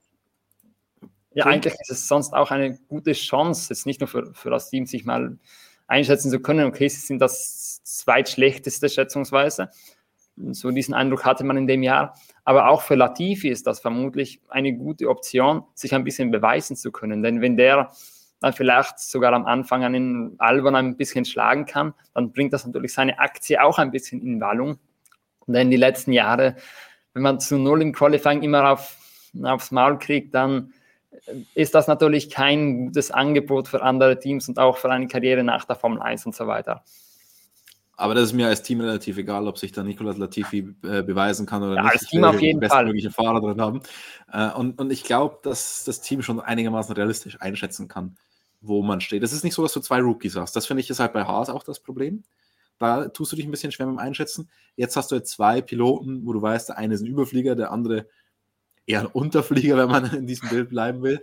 Ähm, irgendwo in der Mitte wird die Wahrheit sein, wo die Performance des Autos liegt. Ähm, und ich glaube, dass du dann für das Team nicht nur ergebnistechnisch, sondern auch motivationstechnisch mit so einem Überflieger wie Russell was machen kannst, weil das Team weiß, okay, wenn wir da was Richtiges hinstellen, dann haben wir einen, der das umsetzen kann und vielleicht sogar noch mehr draus machen kann. Deswegen, diese ganze Paydriver-Geschichte bei Williams, die hat das Team extrem nicht nur performance-technisch im, im Hier und Jetzt von damals geschädigt, sondern auch langfristig, weil die Motivation eine ganz andere ist. Wenn ich jetzt einen Teil entwickle, und äh, das mag unterbewusst sein, also bei jedem einzelnen Teammitglied, aber wenn ich einen Teil entwickle, für was hatten wir da für Kombinationen mit Kubica und Sirotkin oder ein Teil für, für George Russell, das, das ist in jedem einzelnen Teammitglied so ein bisschen mit drinnen. Und deswegen glaube ich, ist es immer besser, du hast einen Fahrer, für, nicht nur wirklich für die Performance an der äh, Rennstrecke, sondern der das ganze Team mit seiner Leistung mitzieht und jedes einzelne Teammitglied weiß, okay, wir machen das nicht ähm, nur für uns und wissen dann, auf der Strecke wird sowieso nicht umgesetzt, sondern wir wissen, wenn wir einen geilen Job machen, dann wird das auf der Strecke umgesetzt und wir haben was davon. Das war, nachdem es da jahrelang immer nur bergab gegangen ist mit den Fahrerpaarungen, die sie hatten und es am Ende ja wirklich nur noch Paydriver dann waren, haben wir vorhin schon drüber gesprochen, dass es da auch Unterschiede gibt. Aber ist logisch, dass sich sowas dann auch auf die Moral auswirkt in der Fabrik, wie die Leute da arbeiten und ob sie da wirklich nochmal eine extra Meile für gehen oder nicht oder ob das einfach keinen Sinn hat. Sind auch nur Menschen, die da arbeiten. Und das, allein deswegen betonen die Teams ja auch immer, wenn wir gerade die ganzen Pressemitteilungen alles anschauen, der Teamfaktor wird da drin betont. Alle Fahrer, Teamchefs, Ingenieure, alle, die Verantwortung haben, sagen da immer wieder, loben das Team. Deswegen, wir streichen das schon immer raus und sagen, ja, das ist jetzt so die PR-Phrasen, bla bla bla. Aber es sind ja nicht unbedingt nur für uns als Presse oder für die Fans da draußen gemeint. Das geht natürlich auch an die Fabrik, an die tausend Leute, die dort arbeiten an diesem Auto, damit sie alle zwei Wochen oder mittlerweile alle Woche herumfahren können und hoffentlich gewinnen. Ich meine, ist ja bei jedem Menschen das Gleiche, wenn ich jetzt einen Text schreibe, ähm, für Motorsportmagazin, wo ich eine Plattform habe, wo ich weiß, dass Leute das lesen, oder wenn ich das jetzt äh, für mich selber schreibe, für meinen kleinen Blog oder was auch immer und weiß, es liest niemand. auch wenn ich die gleichen Fähigkeiten an sich habe, ist es trotzdem eine andere Motivation dahinter. Und das ist, glaube ich, bei jedem einzelnen Arbeitnehmer auf der Welt so, wenn der einfach sieht, es bringt was, wenn er Höchstleistung erbringt, dann ist es ein ganz anderer Ansporn und am Ende kommt ein besseres Ergebnis bei raus. Das hoffen sich auch die Leute bei Aston Martin. Deswegen gehen wir jetzt von den Blauen zu den Grünen und schauen uns da an, was ist da bislang los gewesen. Waren wir gerade bei Kimi Räikkönen oder? Von den Blauen? Ja. Tut mir leid, der, der war nicht besonders gut, aber ich konnte ihn jetzt einfach nicht sein lassen. Er war aufgelegt, glaube ich. Wenn du mit Farben spielen wirst, begrünen sind wir ja dann im doppelten Punkt, weil Vettel ist mit dabei. Uh, nicht nur das und Team. Und natürlich Farbe der Hoffnung. Und ja, so lebt, heißt lebt aktuell von der Hoffnung. Und damit können wir jetzt schon wieder den Bogen schlagen zum vierten Mal beim vierten Team. Natürlich haben wir auch zu Aston Martin einen Artikel bei uns in der aktuellen Ausgabe. Jetzt wird uns wieder vorgeworfen, dass wir hier nur Werbung machen und nichts Sinnvolles sonst erzählen. Letztes Jahr Platz 4 für Racing Point, wie das Team damals noch hieß. 195 Punkte haben sie gesammelt. Das wird dieses Jahr nichts mehr. Platz 7, 62 Punkte. Monaco und Baku so als die Highlights. Ansonsten sehr blass geblieben, nie wahnsinnig viele Punkte geholt. Auch sie schauen natürlich schon wieder aufs nächste Jahr, wie alle, bei denen sie nicht gerade um die WM kämpfen. Hatten einen schlechten Start, haben da sich viel nur aufgeregt, über die Regeländerungen beschwert. Der Druck ist groß, neuer Name, neue Besitzer, alles soll eigentlich sehr viel weiter nach vorne gehen. Aber beide Fahrer machen auch nächstes Jahr weiter. Bei Vettel haben wir eh gesehen, hin und wieder mal einen Fehler eingebaut. Podestplätze, wenn das Auto gut genug war oder sich aus irgendeinem Grund ergeben hat, konnte er einfahren. Einer wurde aus Regelgründen dann wieder weggenommen. Zuletzt jetzt in den USA zumindest einen Punkt geholt, der ihn sein Freund und Badminton-Kollege Kimi Räikkönen gut übergeben hat oder ihm zugedreht hat. Und bei Lance Stroll, ja, er hat weniger Punkte als Vettel geholt, insgesamt im Teamduell hinter Vettel, aber müsste man sich eigentlich erwarten, dass er ein bisschen weiter zurückliegt. Er wurde definitiv nicht von Vettel zerstört. Ist jetzt die Frage, hat man, kann man von Stroll nicht mehr erwarten oder kann er aus einem schlechten Auto nicht so viel herausholen, wie es vielleicht aus einem besseren Auto ist, wo wir wissen, im Regen ist er vielleicht mal gut oder wenn das Auto gut ist, kann auch er auf bestimmten Strecken einfach ein paar Mal im Jahr sein Highlight abliefern. Ist vielleicht so ein bisschen das, was wir vorhin auch schon angesprochen haben. Ja, ich ich denke mal allgemein zu Aston Martin muss man natürlich sagen, äh, das Team ist der Beweis dafür, dass man sich mit Geld nicht alles kaufen kann. Man kann sich, man kann sich Fußballvereine kaufen, wie leider viele Fußball, Fußballfans in den letzten Wochen und Monaten sehen mussten. Man kann sich auch Weltmeister kaufen davon, namens Sebastian Vettel in diesem Fall. Aber man kann sich nun mal kein Top-Auto kaufen, nicht mehr. Das muss man sich selber bauen und in diesem Jahr äh, die Ausrede natürlich mit, dass es nur am Konzept liegt, liegt, äh, ist natürlich immer schwach gewesen. Und ich glaube, Christian hat schon mal gesagt, da dürfen wir niemals drüber reden, deswegen wollte er mich jetzt gleich rügen. Es, das Team hat allgemein abgebaut von letztem Jahr. Das war auch, glaube ich, zu erwarten, weil man nicht mehr diesen Mercedes kopieren konnte und natürlich dann dieser Rückschritt irgendwo logisch war. Und fahrermäßig ist natürlich auch die Frage, ein Stroll ist immer noch dasselbe wie letztes Jahr. Ich glaube nicht, dass sich da noch viel entwickelt in seiner, wie vielten Formel 1-Saison ist der Typ jetzt eigentlich? Seiner fünften? Typ, so ein bisschen despektierlich, ja. mein Lieber. Aber Typ ist heute schon aufgefallen bei vielen Leuten. Ja, ich meine, äh, der ist schon lange dabei, er wird sich nicht mehr groß entwickeln. Und da komme ich jetzt auf die eigentliche Frage, die du mir gestellt hast, nämlich was mit Stroll ist. Er im Regen haben wir gesehen, er kann das, er kann gut fahren. Und im Trockenen ist er dann halt immer ein bisschen hinter einem Teamkollegen zurück. Aber durch die Erfahrung, die er halt inzwischen hat, merkt man ihm halt auch an, dass er, und auch, dass er ein gewisses Talent hat. hat. Das, glaube ich, darf man ihm nicht aberkennen. Und dadurch merkt man halt, dass er trotzdem in der Lage ist zu fahren, aber nach vorne wird das nie groß gehen bei ihm. Mache ich mal die gewagte Prognose.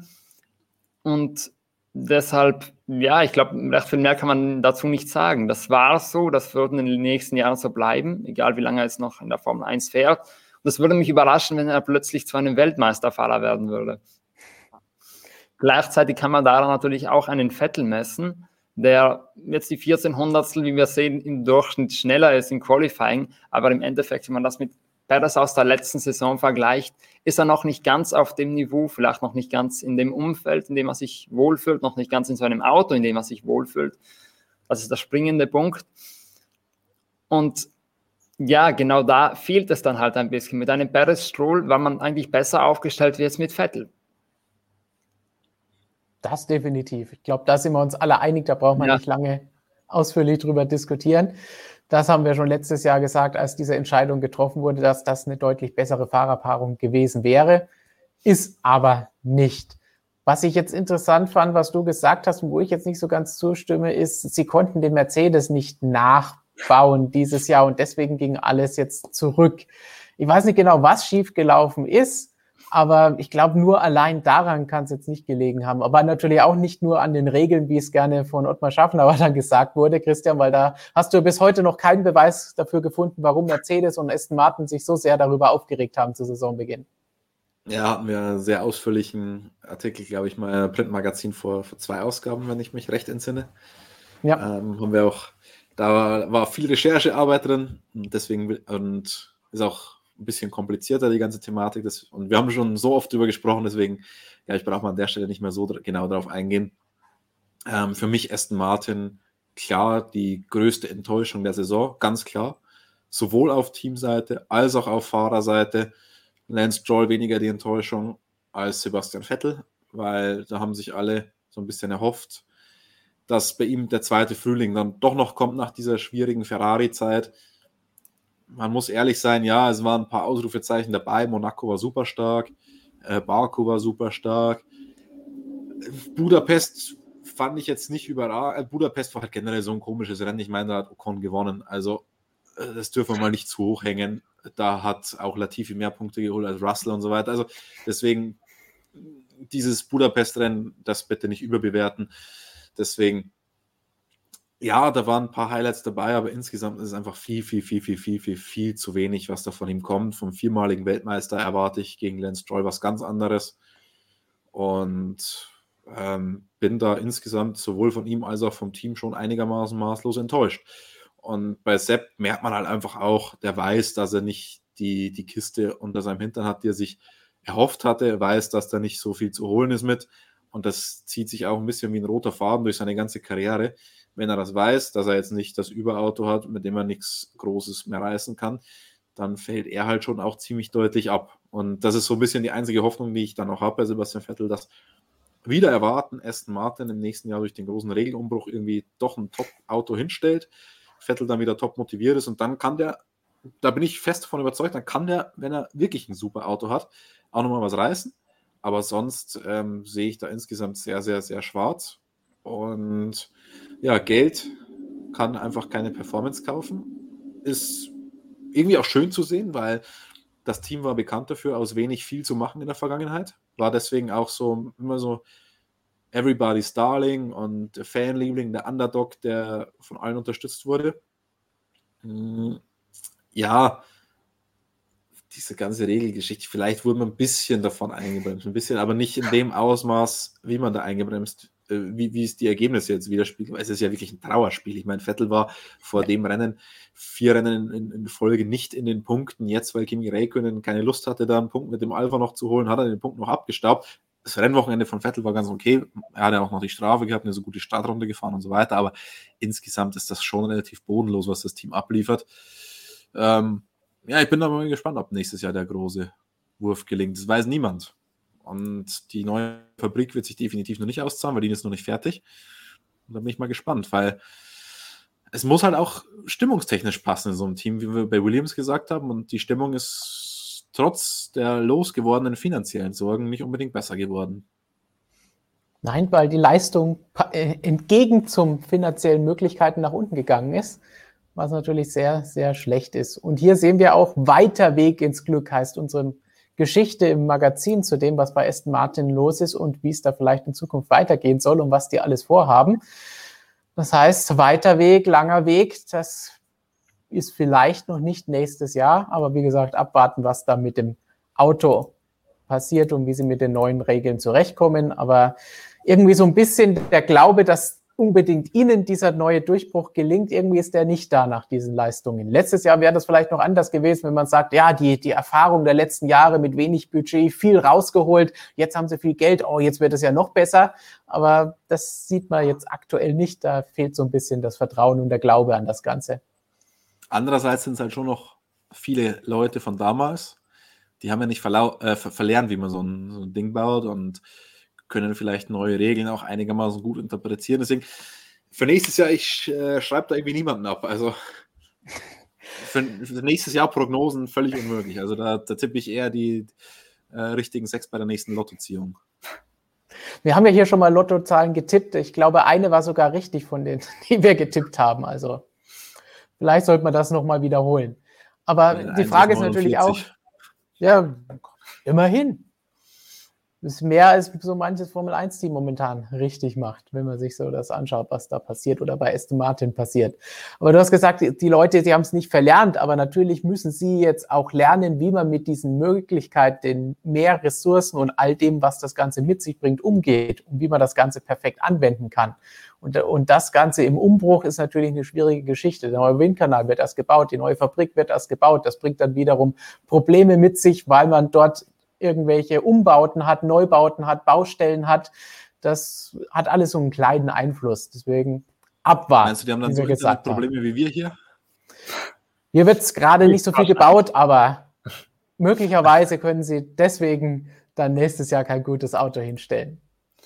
Man muss, ja auch, man muss ja sagen, es ist alles ein bisschen instabil, auch bei Aston Martin im Moment. Ottmar Schaffner sitzt jetzt nicht so fest im Sattel und da könnte es dann auch noch zu Umbauten kommen und das hat natürlich dann auch seine Auswirkungen auf die, auf die gesamte Belegschaft. Vielleicht, dass sie ein bisschen zweifeln, wie schaut es mit der Zukunft aus, auch wenn es finanziell alles da ist, aber bleibt die Teamführung die gleiche, die sie jetzt ist. Was wird sich ändern?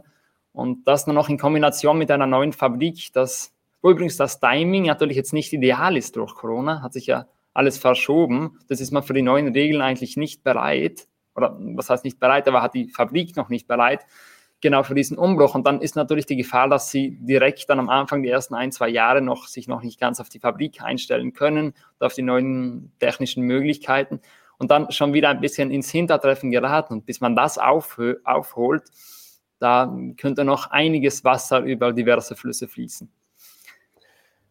Wobei, selbst wenn sie es letztes Jahr schon angefangen hätten zu bauen, für nächstes Jahr, für 2022, wäre das auch noch nicht hundertprozentig da gewesen und hätte jetzt da ein neues Auto produzieren können, von dem sie hätten profitieren können.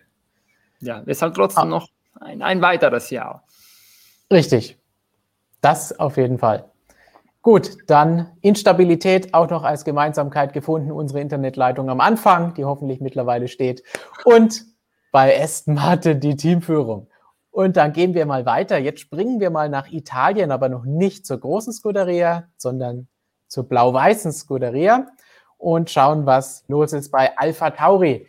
Letztes Jahr siebter, 107 Punkte, ein Rennen gewonnen. Das war die Überraschung überhaupt, was sie da bieten konnten im vergangenen Jahr. Dieses Jahr Platz 6, 94 Punkte schon geholt. Sie liegen also weiterhin voll im Soll einseitige Verteilung bei den Fahrern, was die Punkte angeht. Da geht alles in Richtung Pierre Gasly. Yuki Tsunoda haben wir vorhin schon als Rookie ganz kurz angesprochen.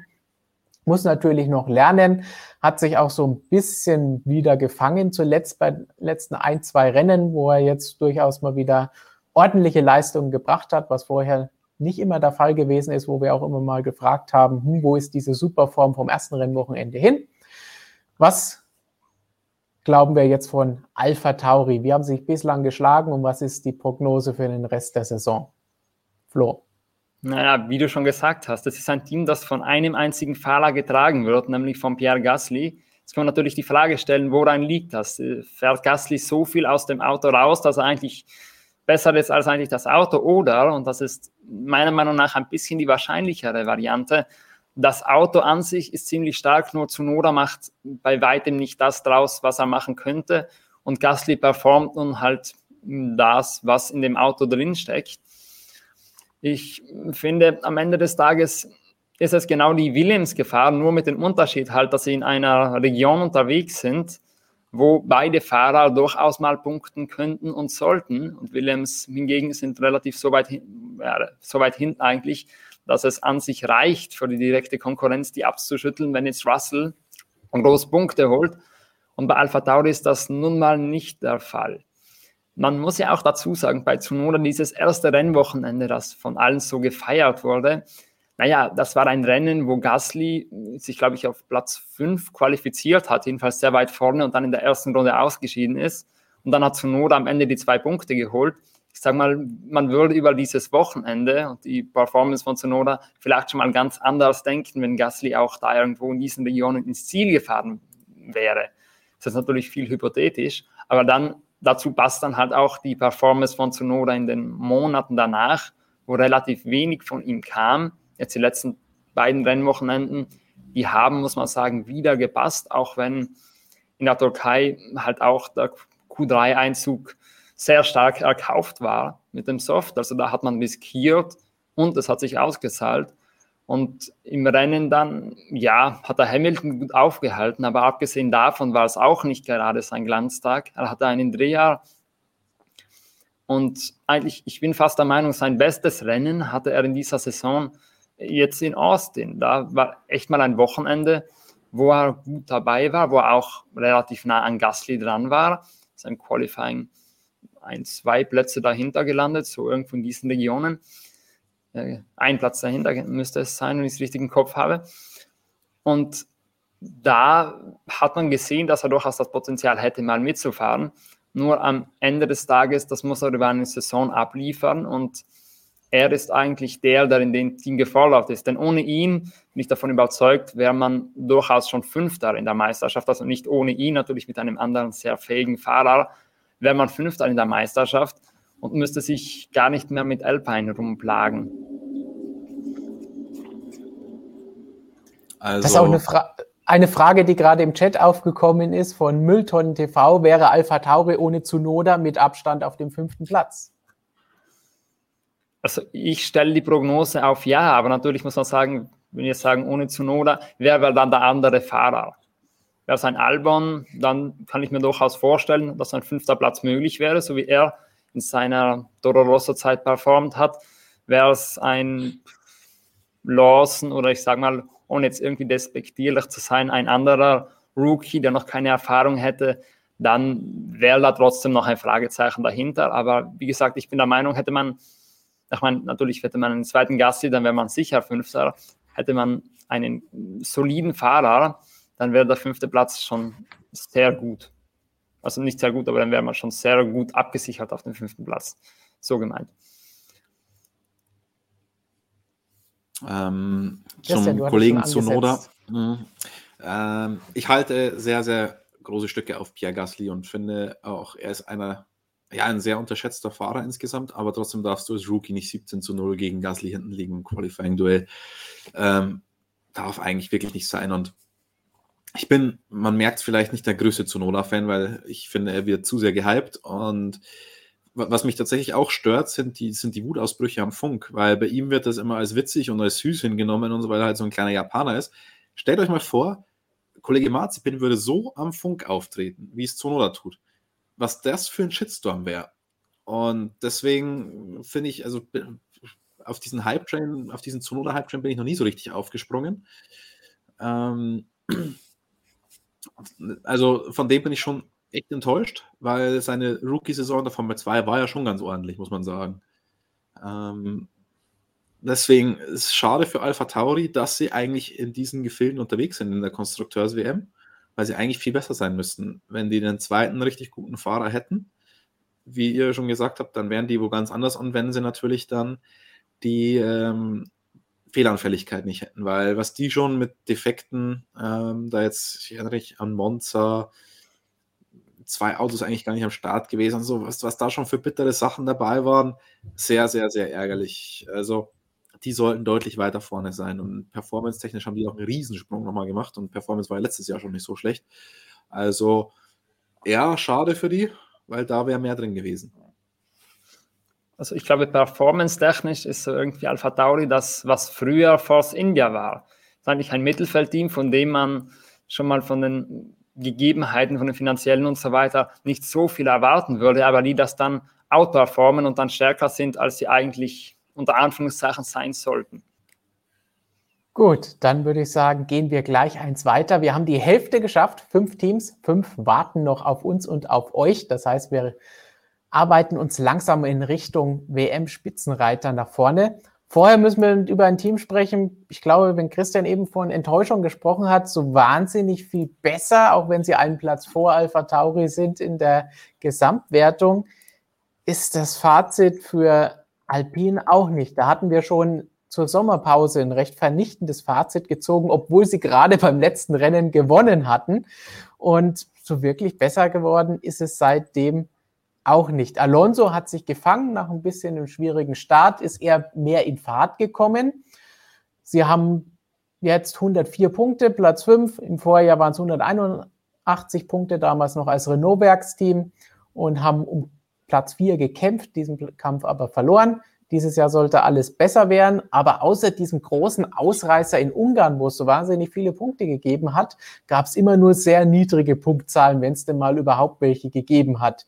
Und auch bei Ocon war der Anfang ganz gut, weil bei Alonso lief es nicht so sehr. Danach bei Ocon ein bisschen in ein Loch gefallen. Dann kam der Sieg, die Vertragsverlängerung und der Sieg.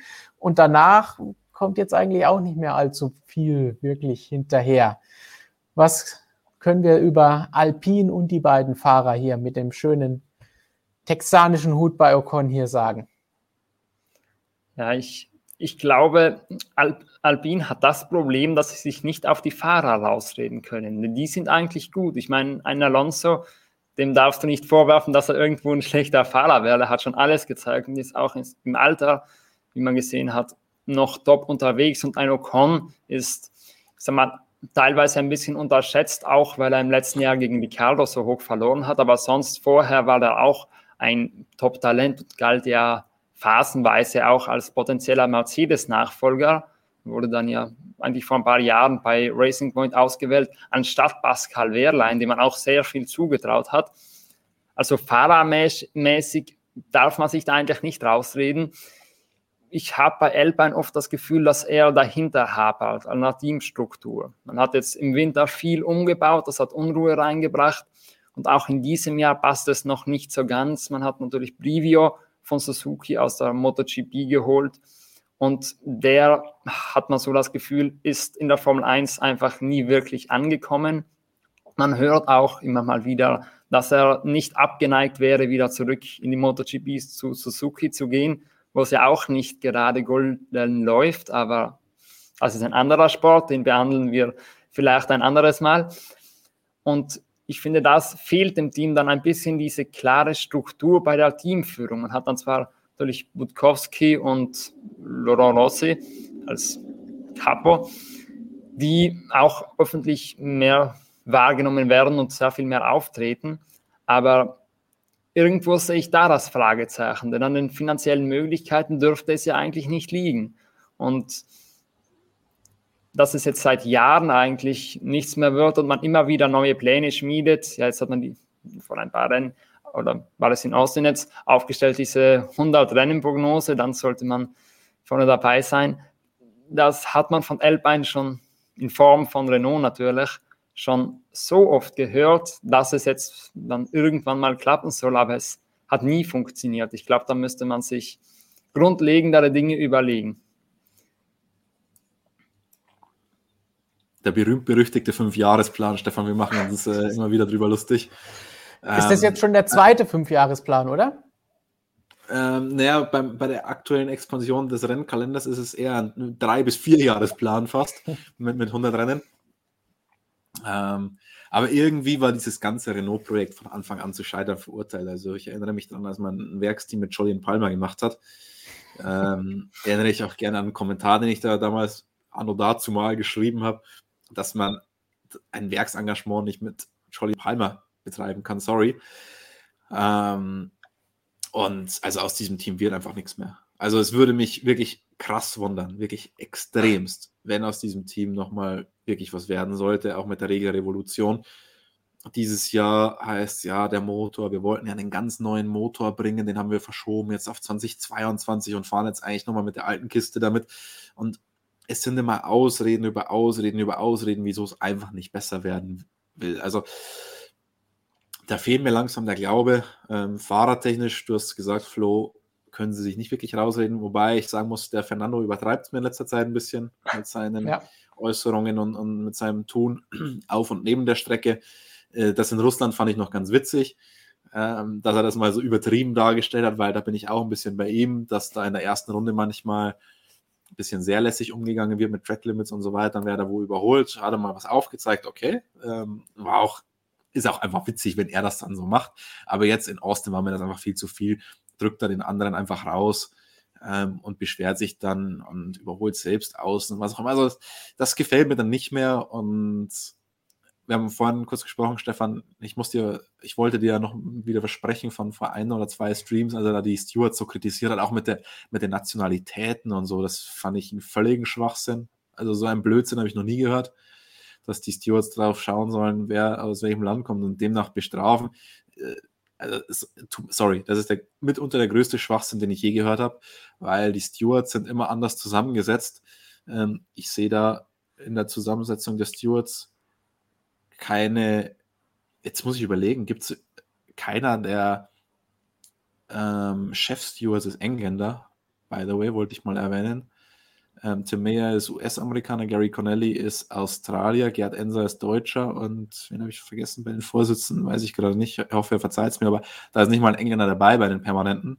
Also ähm, deswegen Schwachsinn. Und was, was mich da so gestört hat, ist, ich glaube schon, dass das ein bisschen Einfluss hat, wenn ich die Stewards so krass kritisiere, dass sie dann schon vielleicht ein bisschen vorsichtiger dann, wenn es um ihn geht, rangehen. Das ist so wie beim Fußball, wenn der FC Bayern davor den Schiedsrichter wieder extrem kritisiert, dass die Spieler so zusammengetreten werden oder was auch immer, dann ist man da schon so ein bisschen sensibilisiert, vielleicht auch im Unterbewusstsein des Schiedsrichters, dass er dann ein bisschen genauer hinschaut oder was auch immer. Deswegen haben mir das überhaupt nicht gefallen und das, was er da in Austin gemacht hat. Ich meine, für uns ist es sensationell. Es ist eine sensationelle Show, was er da abliefert. Wir haben immer was zu schreiben mit ihm. Aber insgesamt ist das eins drüber, was er sich inzwischen da erlaubt. Und das gefällt mir nicht. Ähm, auch wenn es für uns sensationell ist und wir gut unterhalten werden. Ich will mich da eigentlich nicht beschweren, aber ich finde, es ist einfach eins drüber. Ähm, trotzdem muss man sagen, die Leistung bringt er. Ähm, hat er auch motortechnisch da ein bisschen zu kämpfen. Hat endlich Auspuff Nummer 9 bekommen, wobei es nicht mal um den Auspuff selbst ging, glaube ich, in dem Fall bei der Power-Unit-Wechselgeschichte. Ähm, aber performance-technisch passt es bei ihm trotzdem, das ist mir eins drüber, verhaltenstechnisch. Verhaltensauffälliger ähm, Fahrrad, ja. Fahrer-Teamchef, was auch immer. Vor allem, dass es so geballt vermehrt jetzt auftritt. Das haben wir ja auch vor ein paar Wochen gesagt.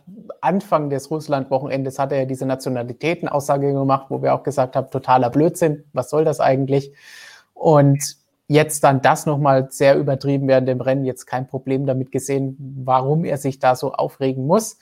Aber so ein bisschen stelle ich mir da jetzt die Frage, ist das vielleicht dann auch so ein bisschen, dass er langsam merkt, okay, der Frust, das Auto, das Team, das funktioniert alles nicht so, wie ich mir das wünsche und haben will. Da wissen wir ja, dass Fernando dann irgendwann auch gerne mal so ein bisschen austeilen kann. Also ich muss zum ersten Mal sagen, ich finde halt, das, was er in Austin gemacht hat, war nicht mehr kritisieren, das war nur noch komplett kindisch. Weil ich meine, jeder, der, glaube ich, ein bisschen länger Formel 1 geschaut hat, weiß, dass die Regel grundsätzlich so ist, wenn du jemanden rausdrückst, dann muss der jetzt nicht irgendwie die Position zurückgeben oder so, weil ich meine, da kann er ja auch nichts dafür. Und danach halt die Situation, wo er dann den Giovinazzi mal überholt hat, indem er ungefähr 30 Meter zu spät gebremst hat, ist es natürlich übertrieben. Ganz so weit war es nicht, aber halt mal viel zu spät gebremst hat und rausgefahren ist.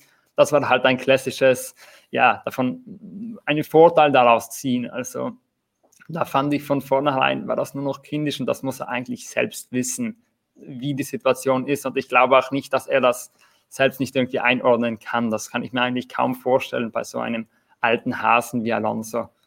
Also, das fand ich komplett also ich hoffe, da, ich hoffe auch von der FIA, dass die mal ein Machtwort sprechen mit ihm, weil ich finde, das geht einfach nicht mehr. Also, der führt die da auch ein bisschen an der Nase rum, macht sich lächerlich über den Sport, über, ja. über die äh, Steward-Leistung und so weiter. Und man kann über Stewardleistungen und, und einzelne Entscheidungen immer wieder diskutieren. Ähm, und ich glaube zum Beispiel, dass diese Strafe, die es für ähm, Gasly in der Türkei gegeben hat, dass es die vielleicht nicht gegeben hätte, wenn er sich davor nicht so aufgeregt hätte über die ganze Geschichte. Und ähm, deswegen, also, nee, so, so, so toll er im Cockpit ist und so viel Spaß wir eigentlich mit diesen Sachen haben, ich finde es insgesamt scheiße, was er da abzieht.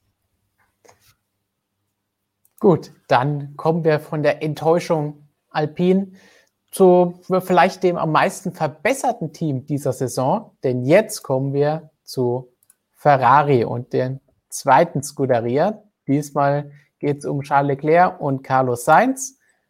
Und letztes Jahr enttäuschende, komplett verkorkste Saison, haben wir genügend drüber gesprochen. Nur 131 Punkte geholt, Platz 6 in der Konstrukteurs-WM. Jetzt sind sie wieder Dritter mit 250,5 Punkten, jetzt schon zu diesem Zeitpunkt. 17 Rennen gefahren, 5 sind noch zu fahren. Es ist auch der einzige Positionswechsel, seit wir das letzte Mal die Bilanz in der Sommerpause gezogen haben. Da war nämlich Ferrari noch Dritter. Und ja, Most Improved, Ferrari, teilweise unerwartet, teilweise ein bisschen unerklärlich, wo sie die Poles hergeholt haben, Leistungsschwankungen, ein bisschen Wundertüte drin gehabt. Seit der Sommerpause sehr, sehr viel die Frage von euch auch als Zuschauer gekommen. Was hat jetzt dieses Power Unit Upgrade gebracht? Wie viel sind sie dadurch jetzt besser geworden? Erstmal muss man sagen, überragende Fotos hat Steini hier ausgewählt. diese Statistik, also sieht, sieht schon ziemlich witzig aus. Aber ja, dann übernehme ich mal das Zepter. Äh, Ferrari, das Power Upgrade. Ja, wenn man das mit den Worten von Lando Norris beschreibt, er meinte am Austin-Wochenende, Ferrari hat durch dieses Power Upgrade genau diesen kleinen Vorteil zum, zum Erklären rausgeholt, den sie jetzt haben. Und das auch als Grund genannt, warum Ferrari an den letzten beiden Rennwochenenden eigentlich durchaus deutlich von McLaren weggezogen ist. Man hatte nur in Austin halt das Glück, dass dann noch ein Ricardo dazwischen war und seine Position, ja, sag mal, brutalst verteidigt hat. Aber ansonsten ist es eigentlich interessant, wenn man mal sieht, dass Ferrari seit der Sommerpause den Platz verloren hat. Denn am Anfang der Saison waren sie zwar schnell, aber sehr unkonstant. Sie hatten in Frankreich, erinnere ich mich, hatten sie brutale Probleme mit den Reifen, die sie einfach zu stark beansprucht haben. Das haben sie dann irgendwann abgestellt. Aber dann, das war immer so eine Wundertüte. Ein Wochenende waren sie vorne dabei, fast schon bei den Spitzenteams. Und am anderen Wochenende waren sie auf Alpin-Niveau oder Alpine-Niveau. Einige im Chat kritisieren mich schon für die Aussprache. Ich triggert mich, um ehrlich zu sein, auch ein bisschen. Keine, keine Autoradios. Dann verbleiben wir bei Alpine, oder? Ja. Okay, vielleicht, wir werden es heute wahrscheinlich nicht mehr so oft hören, diesen Begriff. Aber jedenfalls, um zu Ferrari zurückzukommen, in der ersten Saisonhälfte waren sie so unkonstant, aber seit der Sommerpause kommt mir auch vor, dass sie genau eben diesen Schritt gemacht haben, nicht nur zu, nicht nur mit dem Power Upgrade, dass man vor McLaren geraten ist, sondern auch allgemein, dass man immer mehr in der Lage ist, konstant diese Resultate abzuliefern und nicht ein Wochenende eindeutig dritte Kraft ist und eine Woche später dann wieder irgendwo im Mittelfeld herumbaldowert. Ich finde, sie haben Konstan die Konstanz schon jetzt mitgebracht und vom leistungstechnischen her, finde ich, sind sie sogar die Favoriten darauf, jetzt den dritten Platz noch zu holen, weil es sind ja eh nur ein paar Pünktchen Unterschied. Ich will jetzt nicht Falsches sagen, ich glaube, es sind circa drei. Äh, Circa dreieinhalb. Ja, ich, ich glaube, da ist ein Komma fünf dahinter, aber ich bin mir nicht mehr sicher. Ja, ähm, du, du kannst übrigens, wenn du es nochmal genau anschauen willst, auch morgen auf motorsportmagazin.com nachlesen, denn da gibt es äh, einen großen Artikel, den ich heute dazu geschrieben habe und habe da in, äh, in einem schönen Graphen noch dargestellt, wie sich der Abstand zwischen den beiden Teams über die ganze Saison hinweg entwickelt hat. Kannst du morgen um, um 7 Uhr, glaube ich, auf motorsportmagazin.com lesen. Oder ja, 7 Uhr, ein paar zerquetschte Minuten. Das heißt, du musst jetzt natürlich aufpassen, dass du nicht alles aus dem Artikel schon jetzt verschießt, dann liest sich den ja kein Mensch mehr durch. Ja, aber äh, die grafische Darstellung, die kann ich natürlich jetzt hier verbal nicht so perfekt machen. Also alleine ja. deswegen rentiert sich natürlich schon. Kann ich nur sehr empfehlen, Christians grafische Darstellungen sind immer Top-Klasse, auch wenn er sich vor dem PC dann sehr gerne mal darüber aufregt, wenn sie nicht so will, wie er geplant hat. Ich reg mich nie auf, das halte ich für ein Gerücht. Ist kein Yuki Tsunoda. Da habe ich andere Dinge vernommen.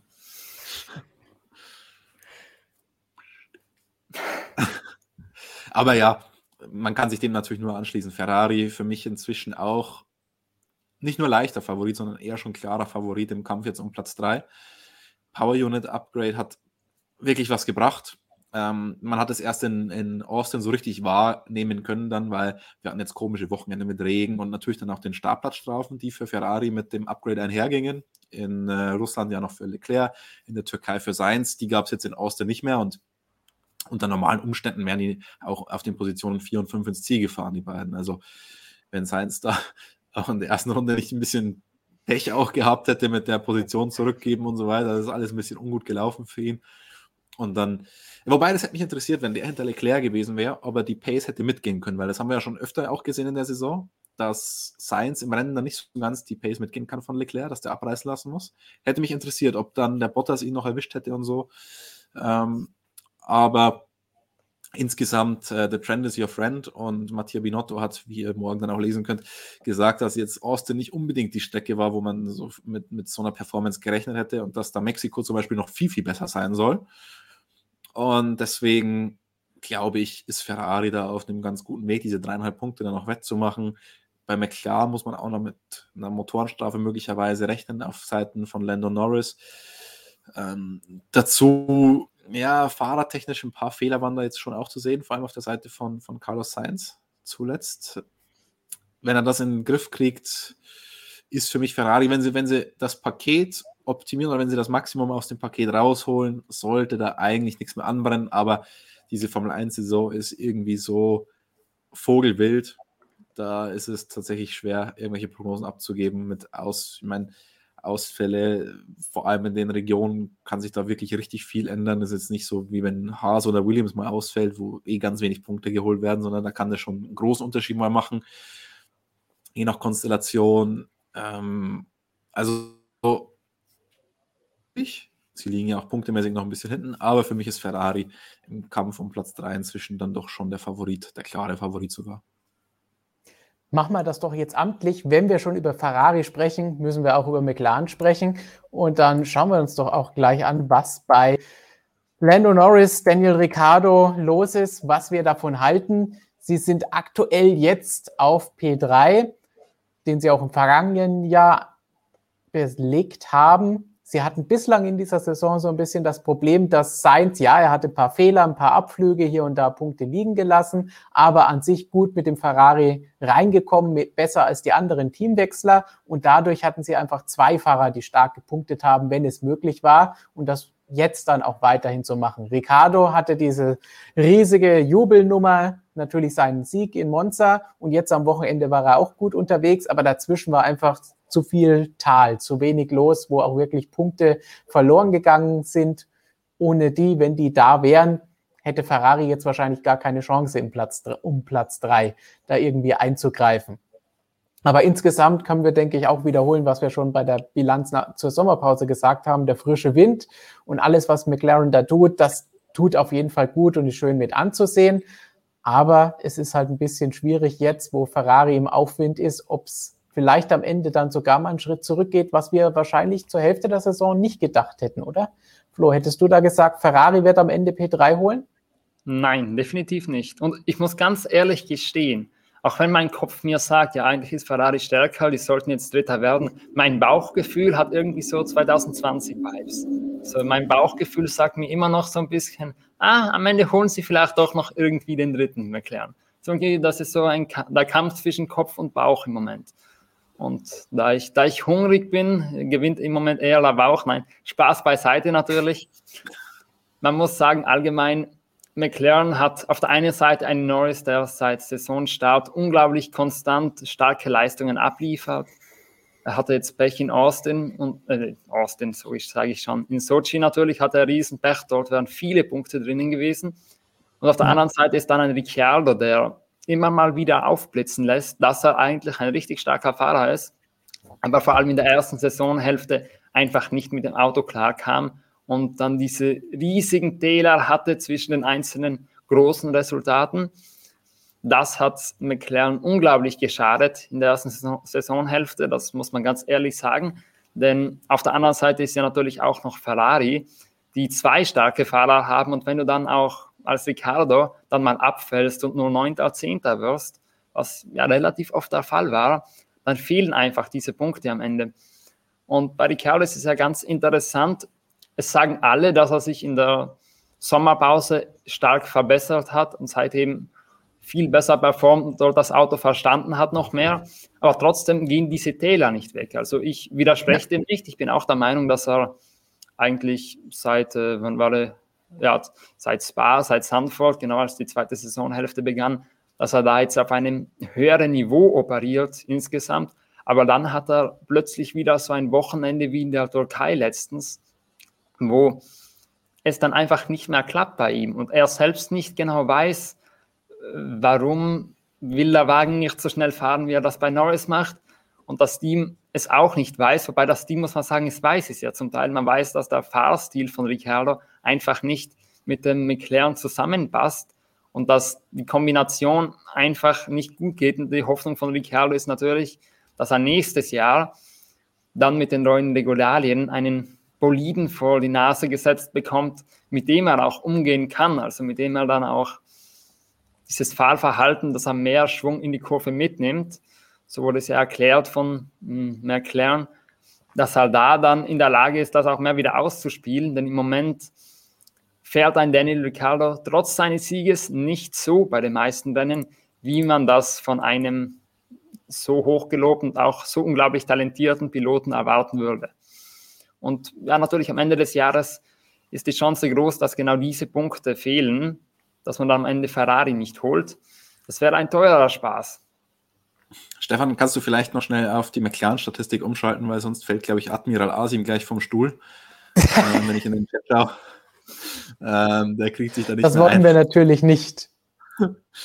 ähm, ja, ich, ich, muss auch sagen, ja, Ricardo hat natürlich schon über die Saison hinweg schon krass enttäuscht. Aber seit der Sommerpause ist ein Aufwärtstrend zu sehen. Ja, die Täler waren auch weiterhin da, aber für mich war jetzt Austin seine stärkste Performance überhaupt. Die war für mich auch stärker als Monza, muss ich sagen, weil Monza ist natürlich auch eine ganz spezielle Strecke.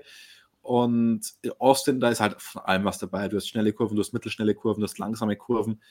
Ähm, auf der Geraden habe ich ihm die Qualität nie abgesprochen. Ähm, also, dass das Gaspedal noch durchtreten kann, das äh, traue ich ihm durchaus zu. Also, deswegen, ähm, also Austin war für mich die überzeugendste Vorstellung von ihm. Ist natürlich jetzt in diesem Schlussspurt auch extrem wichtig, dass man ihn da auf jeden Fall noch hat. Mm, trotzdem, Norris muss halt dann auch noch diese Motorenstrafe fürchten. Und bei McLaren, glaube ich, weiß man auch, ich meine, Andreas Seidel hat gesagt, das ist die, das ist einfach Realität, das ist die neue Performance von Ferrari. Power Unit Upgrade hat da schon was gebracht. Deswegen weiß ich einfach nicht, ob man das aus eigener Kraft ähm, da noch rumreißen kann. Also ich glaube, man braucht schon ein bisschen die, die Hilfe von Ferrari, wenn man Position 3 über die, über die Ziellinie schaukeln will. Und weil ihr beide schon ein bisschen angesprochen habt, ja, wenn Ricardo performt hätte, wenn Norris äh, Sochi über die Linie gebracht hätte, wir dürfen auch nicht vergessen, dass Leclerc zum Beispiel in Monaco einen Sieg weggeschmissen hat mit dem, mit dem Unfall im, im Qualifying, dürfen wir auch nicht vergessen. Also alles ist bei Ferrari auch nicht glatt gegangen. Wir sprechen immerhin noch von Ferrari. Ähm, also, es ist ein unfassbar ausgeglichenes Duell, sau spannend, macht mega Spaß, alleine die zwei Namen so eng gegeneinander fighten zu sehen mit unterschiedlichen Stärken und Schwächen. Äh, macht richtig, richtig Spaß und fast, oder vielleicht sogar, naja, mehr Spaß als der Titelkampf, kann man jetzt auch nicht sagen, weil der ist episch. Aber es ist einfach echt ein geiler Kampf mit ganz unterschiedlichen Typen, mit ganz unterschiedlichen Teams, ähm, von wo die auch gerade kommen. Und ich, mich würde mal interessieren, wir haben ja letztes Jahr getippt, glaube ich, wo Ferrari dieses Jahr landen wird, bevor überhaupt Testfahrten und so waren. Ich meine, ich habe gesagt P3. Stefan, ich glaube, du hast auch ja, P3 gesagt. Wir haben P3 gesagt. Also wir haben es ihnen zugetraut. Wir haben das auch wiederholt gesagt, auch vor Saisonbeginn dieses Jahr, schon letztes Jahr, dass wir ihnen zutrauen, dass sie über den Winter diesen Sprung machen. Das haben sie jetzt auf jeden Fall geschafft. Und jetzt müssen sie es in den Ergebnissen umsetzen, wobei Ferrari es wahrscheinlich am Ende egal ist, ob P3 oder 4. Für sie zählt am Ende eh nur die 1. Das muss man klar ja, sagen. Das ist der Anspruch von Ferrari. Das sagt Ferrari auch selber, dass ihnen eigentlich diese Saison relativ egal ist, ähm, ob sie jetzt Dritter oder Vierter werden. Bei McLaren ist es anders. Die sagen, ja, doch, wir wollen, so, sobald wir auf die Strecke gehen, wollen wir das Maximum. Und das ist natürlich auch ein Antrieb, diese P3 zu verteidigen. Man muss auch wissen, wo McLaren herkommt, äh, als jüngster Vergangenheit, ja, letztes Jahr auch P3, aber davor war es halt gar nichts und deswegen ist für dieses Team, für viele Teammitglieder der P3 immer noch was Besonderes auch. Ähm, bei Ferrari hat man das irgendwie lange Zeit nicht so gesehen. Jetzt ähm, ist man da ein bisschen eifriger bei der Sache.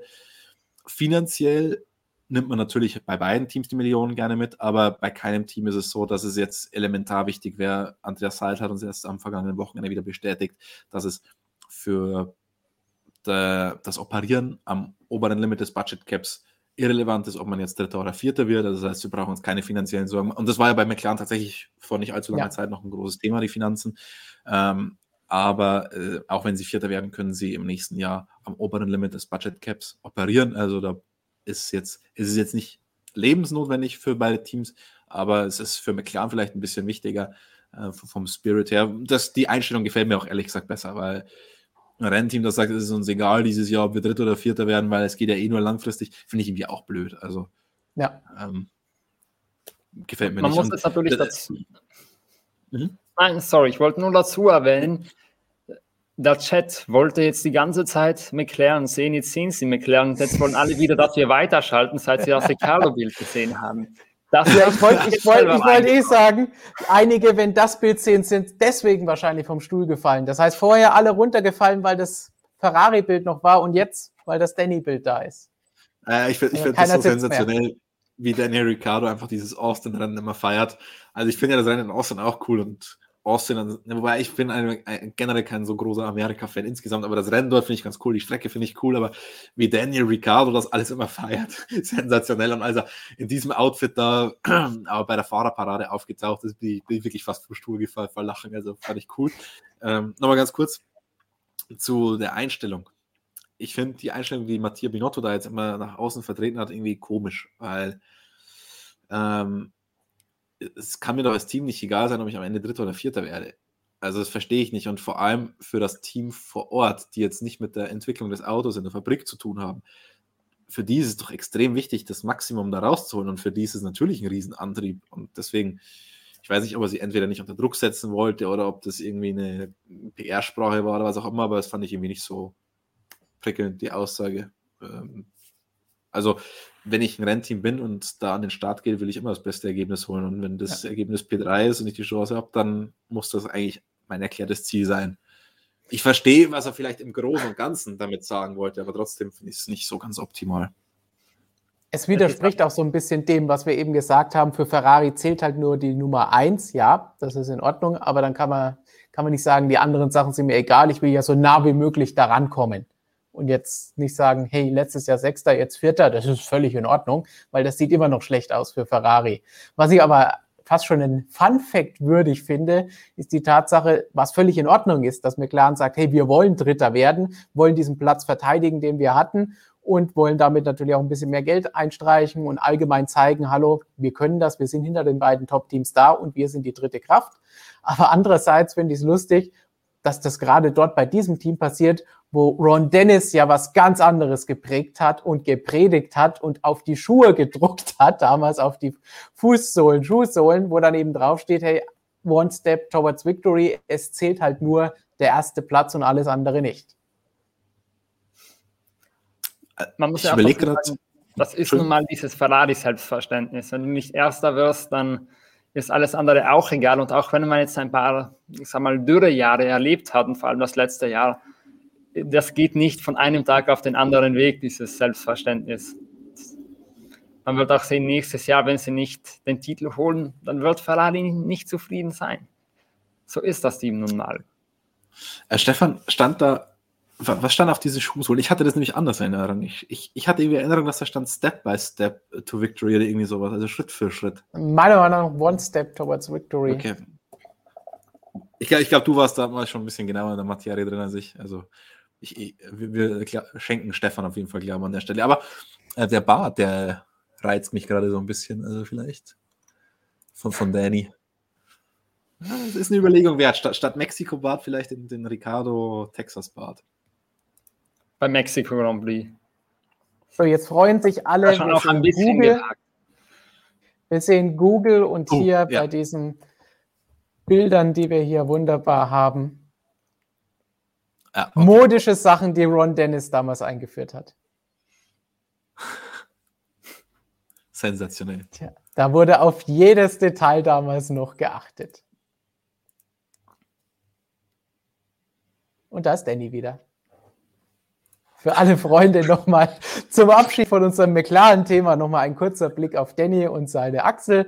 Und dann gehen wir weiter zu Red Bull. Das sind dann hoffentlich, wenn ich jetzt gleich am Anfang umschalte, alle vollständig bekleidet, sowohl Max als auch Sergio. Jawohl, beide jubeln. Erfolgreiches Wochenende für Red Bull in Austin gewesen. Und allgemein Zusammengefasst kann man da, denke ich, ganz einfach sagen, ohne dass wir jetzt die 437,5 Punkte nochmal extra erwähnen, den zweiten Platz nur in der Konstrukteurswertung, Führung in der Fahrerwertung. Der Red Bull über die ganze Saison gesehen ist eindeutig das beste Auto, das schnellste Auto, gerade am Anfang der Saison gewesen, zwischendrin jetzt wieder gewesen. Mercedes hatte, nachdem sie sprechen wir ja gleich drüber, ein bisschen Aufschwung hatten, aber trotzdem immer wieder so ein bisschen ein Auf und Ab, was uns ja auch gefallen hat, wenn es je nach Strecke unterschiedlich ist, wer ist vorne. Aber allgemein würde ich sagen, dass der Red Bull dieses Jahr das konstantere und schnellere Auto ist. Und die Fahrer, lässt sich auch einfach zusammenfassen, Verstappen, so gut wie keine Fehler gemacht. Am Anfang der Saison war vielleicht das ein oder andere noch dabei, aber seitdem absolut fehlerlos.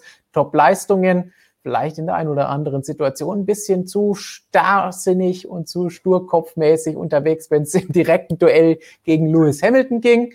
Und bei Sergio Perez, da hatten wir sehr viel mehr erwartet, gerade in der ersten Saisonhälfte und auch später dann. Jetzt kommt er so langsam mal wieder ein bisschen besser in Fahrt, wenn er die Form so halten kann. Dann wäre das natürlich wichtig, sowohl für Verstappen im Kampf um die Fahrer-WM, als auch für das Team, wenn sie da vielleicht noch an Mercedes rankommen wollen. Und das wollen sie natürlich. Was sagt ihr zu den beiden und auch zu Red Bull im Allgemeinen? Dass wir das niemals erwartet hätten vor der Saison, das ist eh klar. Ja, ich glaube das. Das muss man gar nicht weiter erwähnen. Mit diesem Sprung hätte niemand gerechnet. Ich wollte noch ein bisschen auf Perez einsteigen, denn ich fand jetzt seine Austin-Performance gar nicht so überragend. Er hat, ich glaube, 40 Sekunden oder so auf die Spitze verloren und er war und das ist der, der, entscheidende Punkt eigentlich. Er war zu keinem Zeitpunkt eigentlich oder zu fast keinem Zeitpunkt, muss man sagen, in der Lage, seinen Job zu machen, der nämlich darin besteht, einfach nur Hamilton auf die Nerven zu gehen und strategisch irgendwie auszukontern. Ah, man hatte jetzt okay, den ersten Boxenstopp, da, stimmt, da hatte man die Option, also da musste Mercedes schauen, dass man vor Perez wieder zurück auf die Strecke kommt, aber er lag schon sehr weit hinten. Und außer jetzt in der Türkei war er in der Lage, mal wirklich mit dem Mercedes mitzukämpfen und bei den Top 3 dabei zu sein. Und auch bei einem, bei einem der Österreich Grand Prix muss das gewesen sein. Dort war er auch dabei bei der Musik. Aber ansonsten muss ich sagen, ist er schon ein bisschen der Schwachpunkt im Team. Also strategisch du hast gerade noch, noch gesagt, also da finde ich, hat er schon eine wichtige Rolle gespielt in dem Rennen, im ersten Stint. Also der Boxenstopp ja. von Hamilton, der wurde von Red Bull getriggert. Und ich bin mir nicht so sicher, ob das, also ich, ich glaube, das hatte sogar einen relativ großen Einfluss. Ich weiß nicht, ob Hamilton das Rennen gewonnen hätte, ich meine, das weiß niemand, aber dann hättest du schon einen größeren Reifen-Offset gehabt im ersten Stint. Ähm, wer, ich, wer weiß, wann Hamilton da gekommen wäre. Vielleicht wäre er sogar mit einem Stopp durchgefahren oder was auch immer. Also Mercedes sagt zwar, war ein Stopp stand nicht zur Diskussion, aber vielleicht wäre sich ausgegangen, weil Perez wäre dann keine Gefahr mehr gewesen. Man hätte es ausprobieren können, was auch immer. Ähm, deswegen finde ich, hatte da schon einen Einfluss und das ist ganz witzig, weil ich habe das eigentlich genauso gesehen wie du, Flo, mit seiner Performance. Ich fand die jetzt auch nicht, also es war mit Abstand sein bestes Wochenende insgesamt. Wenn man sich die Trainings und Qualifying anschaut, wie er an Verstappen dran war, war es mit Abstand sein bestes Wochenende insgesamt. Ähm, dann habe hab ich auch das Rennen gesehen und habe mir gedacht, okay, das war nicht toll und habe ihm deswegen eine 3 gegeben. Dann habe ich mir aber, und das ist immer das Problem nach dem Rennen, finden so viele Sachen gleichzeitig statt. So viele, äh, die Top 3 Pressekonferenz, aber auch äh, Teamchef-Pressekonferenz, diesmal war es noch extremer, weil Mattia Binotto vorgezogen wurde, nicht zusammen mit den Fahrern und so. Und deswegen habe ich es nicht geschafft, mir die Top 3 Pressekonferenz anzuhören, direkt am Sonntag. Habe die Noten aber schon vergeben, bevor ich mir die Top 3 Pressekonferenz dann später nochmal angehört habe. Und dann habe ich den Perez gehört. Habe gehört, wie fertig der ist. Und dass er nicht zu trinken hatte und so, okay, das habe ich mitbekommen, aber dass er auch noch krank war, wie fertig er war, das in Kombination habe hab ich mir dann gedacht, eigentlich hätte es ihm eine 2 geben müssen. Dann habe ich Jonas geschrieben, hat gesagt, er sollte es nochmal austauschen, wenn es noch geht. Dann ging es aber nicht mehr im, im Fahrerranking. Deswegen hat er von mir eine 3 bekommen, obwohl ich ihm eigentlich eine 2 gegeben hätte. Wollte ich an der Stelle nochmal gesagt haben und ich fand seine, also seine Leistung an dem Wochenende unter Einbeziehung dieser Umstände insgesamt gut. Ja, ich finde gut war es ja auch, wenn man sich anschaut, was der restliche Saison so hergegeben hat. Aber er ist halt noch nicht wirklich vorne dabei und das trifft auch auf, nicht nur, wenn wir Austin außen vor lassen mit dem äh, Trinkstoffproblem, auch bei den Rennen zuvor, abgesehen von der Türkei, wo Hamilton ja weit hinten gestartet ist, konnte er nie wirklich da vorne dabei sein. Und an sich wäre das ja die Aufgabe, die er hat und die ein Bottas bei Mercedes auch erfüllt. Ich finde das schon an sich problematisch in dieser Saison, dass Red Bull einfach auch in ihm noch nicht diesen Fahrer hat, der dann am Ende da ist, um Mercedes die Punkte abzunehmen, wenn es mal drauf ankommt. Okay, Aserbaidschan mal außen vor, aber da hat sich Mercedes in erster Linie mal selbst die Punkte abgenommen ja. im Titelkampf. Aber ja, das, das stimmt, das ist auf jeden Fall eine der größten Schwächen insgesamt in der ganzen Saison, dass Perez halt doch weiter weg ist, als wir vor allem zu Saisonbeginn. Da war ja in Imola einmal, ja. haben wir schon gedacht, okay, zack, es hat sich sowas von rentiert, den Perez da reinzusetzen.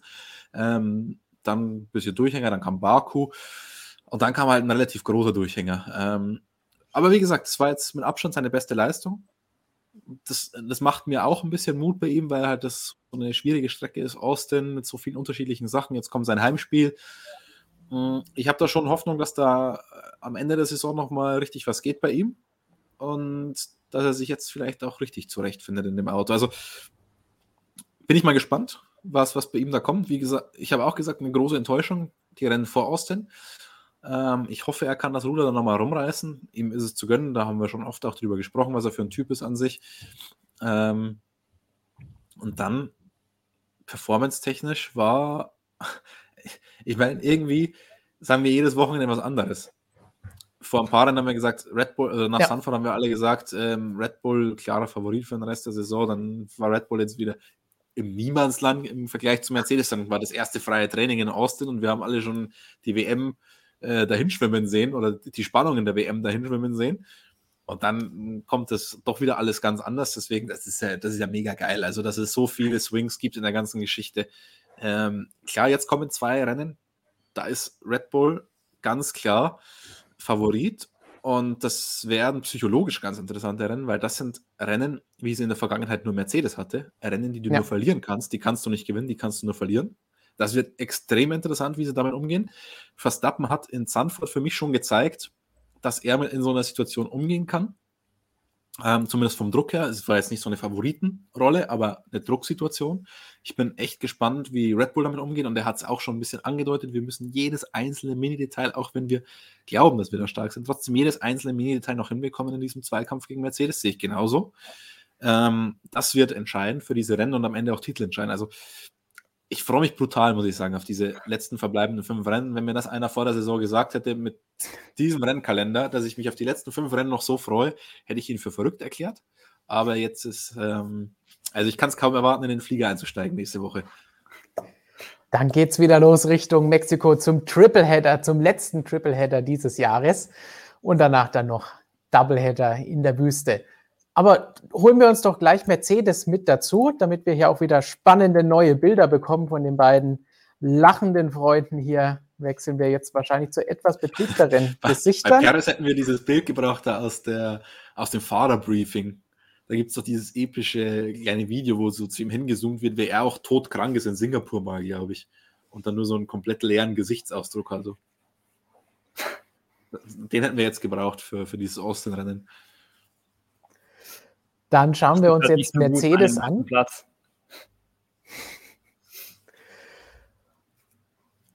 Wir haben es vorhin schon angesprochen, Probleme zu Saisonstart gehabt, das Team natürlich viel auf die neuen Regeln geschoben.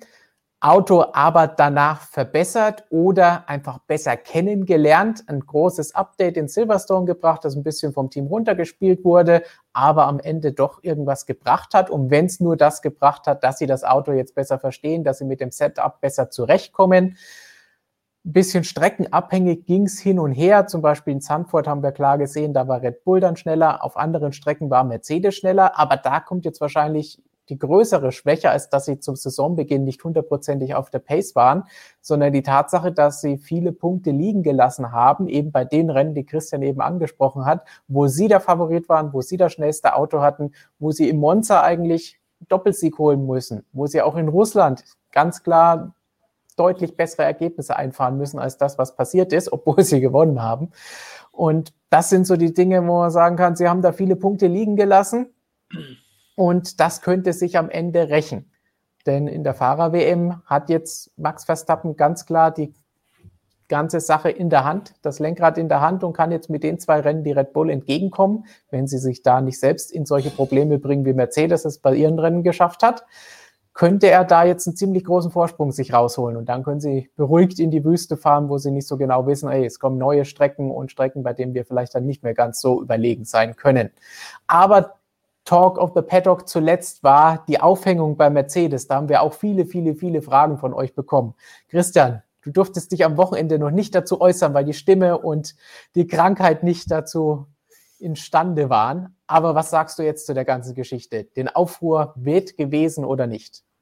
Hm, ich glaube eher nicht. Also, ich weiß gar nicht, was das letzte Video war, das ich noch gemacht habe hier, aber da haben wir Donnerstag. auch schon über, über Mercedes-Motoren gesprochen. Okay, dann, was gibt das Video davor, wo wir wieder über die Mercedes-Motoren gesprochen haben und dass Red Bull da vermutet, dass da irgendwas nicht so ganz in Ordnung ist. Da hatte ich ja damals, wenn ich mich recht entsinne, schon angesprochen, dass es meiner Meinung nach nicht nur der Motor ist, der für Geschwindigkeitsdifferenz verantwortlich ist, sondern auch ein bisschen Aerodynamik und das Konzept und so weiter.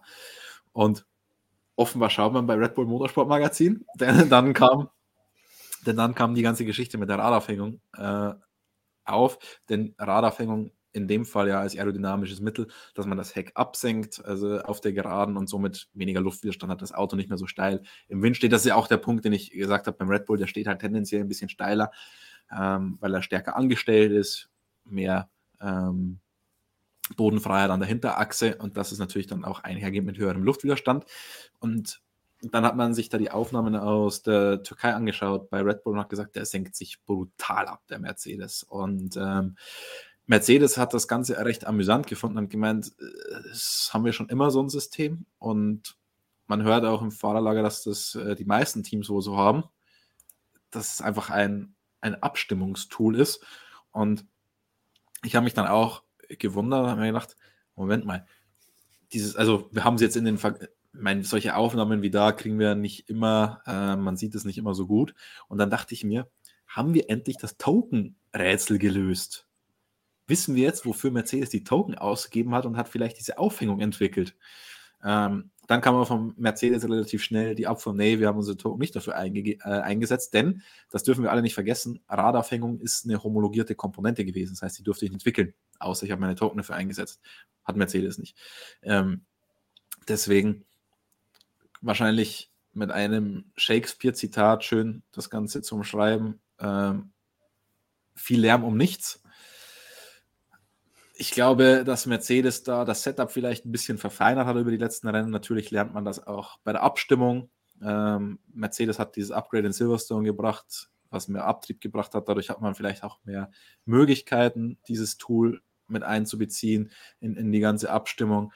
Aber dass das jetzt auf einmal von heute auf morgen da war, nee, und dass das jetzt der alleinige Grund ist, wieso der Mercedes auf der Geraden wieder schneller ist, glaube ich auch nicht. Ich glaube eher, dass es die Tatsache ist, dass Mercedes einfach frischere Motoren hat. Und die frischen Motoren bei Mercedes extreme Leistung haben, aber deswegen müssen sie öfter frische Motoren bringen. Ich kann mir auch gut, gut vorstellen, dass Hamilton noch einen neuen Motor braucht. Und vielleicht könnte man mit dem Motor wahrscheinlich auch durchfahren, den er jetzt hat, aber wahrscheinlich kann man den dann nicht so aufdrehen. Und da werden, dann macht man halt Rechnungen und schaut, okay, die kostet ja nur noch fünf Startpositionen, der zusätzliche Motor. Und dann kann man da Rechnungen aufstellen und sagen, was bringt uns mehr, die fünf, oder was kostet uns mehr, weniger Leistung oder fünf Strafplätze? Also, ich glaube, das ist eine Kombination aus vielen Sachen wie in der Formel 1 so oft. Diese eine Silver Bullet, die gibt es nicht. Und deswegen, much ado about nothing. Und das ist ja auch das, was die Formulierung von Tote Wolf oder jetzt auch von James Vowles sagen. Es geht bei all den Wechseln, die sie da jetzt durchgeführt haben, gerade das von Bottas am vergangenen Wochenende, wirklich nur darum, die Motoren bis zum Saisonende maximal optimal auszunutzen. Genau darum wechseln sie. Sie sagen daher jetzt nichts anderes mehr. Das ist nur die fancy Umschreibung des Ganzen. Was machen sie da? Sie wollen das Ganze optimieren, damit sie die beste Leistung aus dem ganzen Ding rausholen können. Nicht nur in Form von PS, sondern einfach A, was ist sicher, dass sie keinen DNF haben, weil das kann alles verändern und beenden im WM-Kampf. und wie können wir da auf welcher Strecke wo was am besten machen. Und es ist halt auch wieder interessant, Christian, wenn Sie nochmal wechseln müssen, wo könnte denn das sein? Wir haben zwei neue Strecken, wo man nicht so genau weiß, wie gut kann man denn da jetzt überholen. Katar wahrscheinlich weniger, aber was ist mit Saudi-Arabien, mit der super schnellen Mega-Stadtstrecke mit vielen langen Geraden? Ist das dann da was? Da müssen Sie jetzt überlegen. Wobei Saudi-Arabien wahrscheinlich auch schon ein bisschen zu spät ist, weil ich dann auch nicht mehr so viel profitiere von einem neuen ja. Aggregat. Also da wahrscheinlich dann eher noch Katar, dann habe ich noch drei Rennen mit einem komplett neuen Aggregat.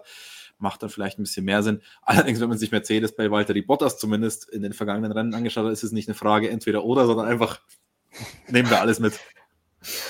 Also, wenn Valtteri noch fünfmal wechselt bei fünf Rennen, das wäre nicht überraschend. Man, man, muss ja auch dazu sagen, wenn Mercedes wechseln würde, ist es ja an sich intelligenter, wenn man das irgendwo macht, wo man eigentlich nicht der Favorit ist, würde ich jetzt mal behaupten, denn dann riskierst du nicht so viel. Und ich meine, Katar ist das große Fragezeichen. Saudi-Arabien würde ich nach heutigem Stand, heutigem Stand schon sagen, sind sie eher der Favorit, wenn man so der äh, Streckencharakter, der Streckencharakteristik so Glauben schenken mag, sorry, dass ich mich da kurz verredet habe, dann müssten sie es eigentlich, wenn, bei den nächsten beiden Rennen bringen. Entweder in Mexiko oder in Brasilien, denn dort ist ja Red Bull Favorit und hat nach dem, was man in den letzten Jahren gesehen hat, eigentlich die besten Karten, die Rennen zu gewinnen. Dann wäre es an sich intelligenter, das gleich aufzubrauchen bei einem dieser Rennen und dann für die restliche Saison gut aufgestellt zu sein, auch für die Mercedes-Strecken und halt für Katar, wo kein Mensch, glaube ich, genau weiß, wer da jetzt die Nase vorne haben wird. Aber ich glaube, das ist so sehr streckenabhängig, haben wir ja gesehen in Monza, mit Bottas in Monza und in Sochi. Beides mal Mercedes Favorit. Einmal hat es funktioniert, von hinten nach vorne zu fahren, einmal weniger. Es ist so einfach, kann man das, glaube ich, gar nicht sagen. Ja, natürlich. Aber man muss auch dazu sagen, das ist Bottas. Und man kann jetzt vieles sagen über Bottas, aber ein Überholer, das war schon öfter der Fall, dass er irgendwo im Verkehr stecken geblieben ist und eigentlich die Base gehabt hätte, vorne mitzufahren, aber nicht weiter nach vorne kam. Bei Hamilton habe ich diesen Verdacht nicht, dass der da schnell im Verkehr stecken bleibt. Und ich würde auch vermuten, hätte man Hamilton in Sochi einen neuen Motor gegeben, das ist natürlich nur hypothetisch, aber dann wäre er schon ein bisschen schneller durchs Feld rasiert. Also ähm, Überholkünstler, da bräuchte man dann natürlich Jolyon Palmer, Best Overtaker since Lewis Hamilton. Äh, ein, einer unserer absoluten Lieblingsausschnitte auf YouTube. Gab es irgendwann mal eine, eine, Talkshow, in der Papa Palmer, äh, Jonathan Palmer, das so erzählt hat, äh, sein Sohn Jolyon Palmer, Best Overtaker since Lewis Hamilton. Ähm, schauen wir uns gerne an in der Redaktion diesen Ausschnitt.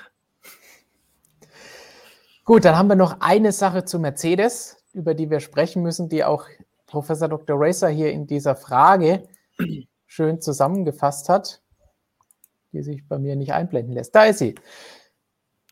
Wie ist es möglich, dass Mercedes fast eine Sekunde Vorsprung hatte am Freitag und Red Bull dann vorbeizieht? Weil wenn man ein Setup, weil wenn ein Setup sitzt, wieso ändert man das? Hat sich Toto dazu geäußert? Mhm. Ähm, sehr interessante Frage. Die haben wir auch in der, in der Rennanalyse ganz gut aufgerollt, finde ich.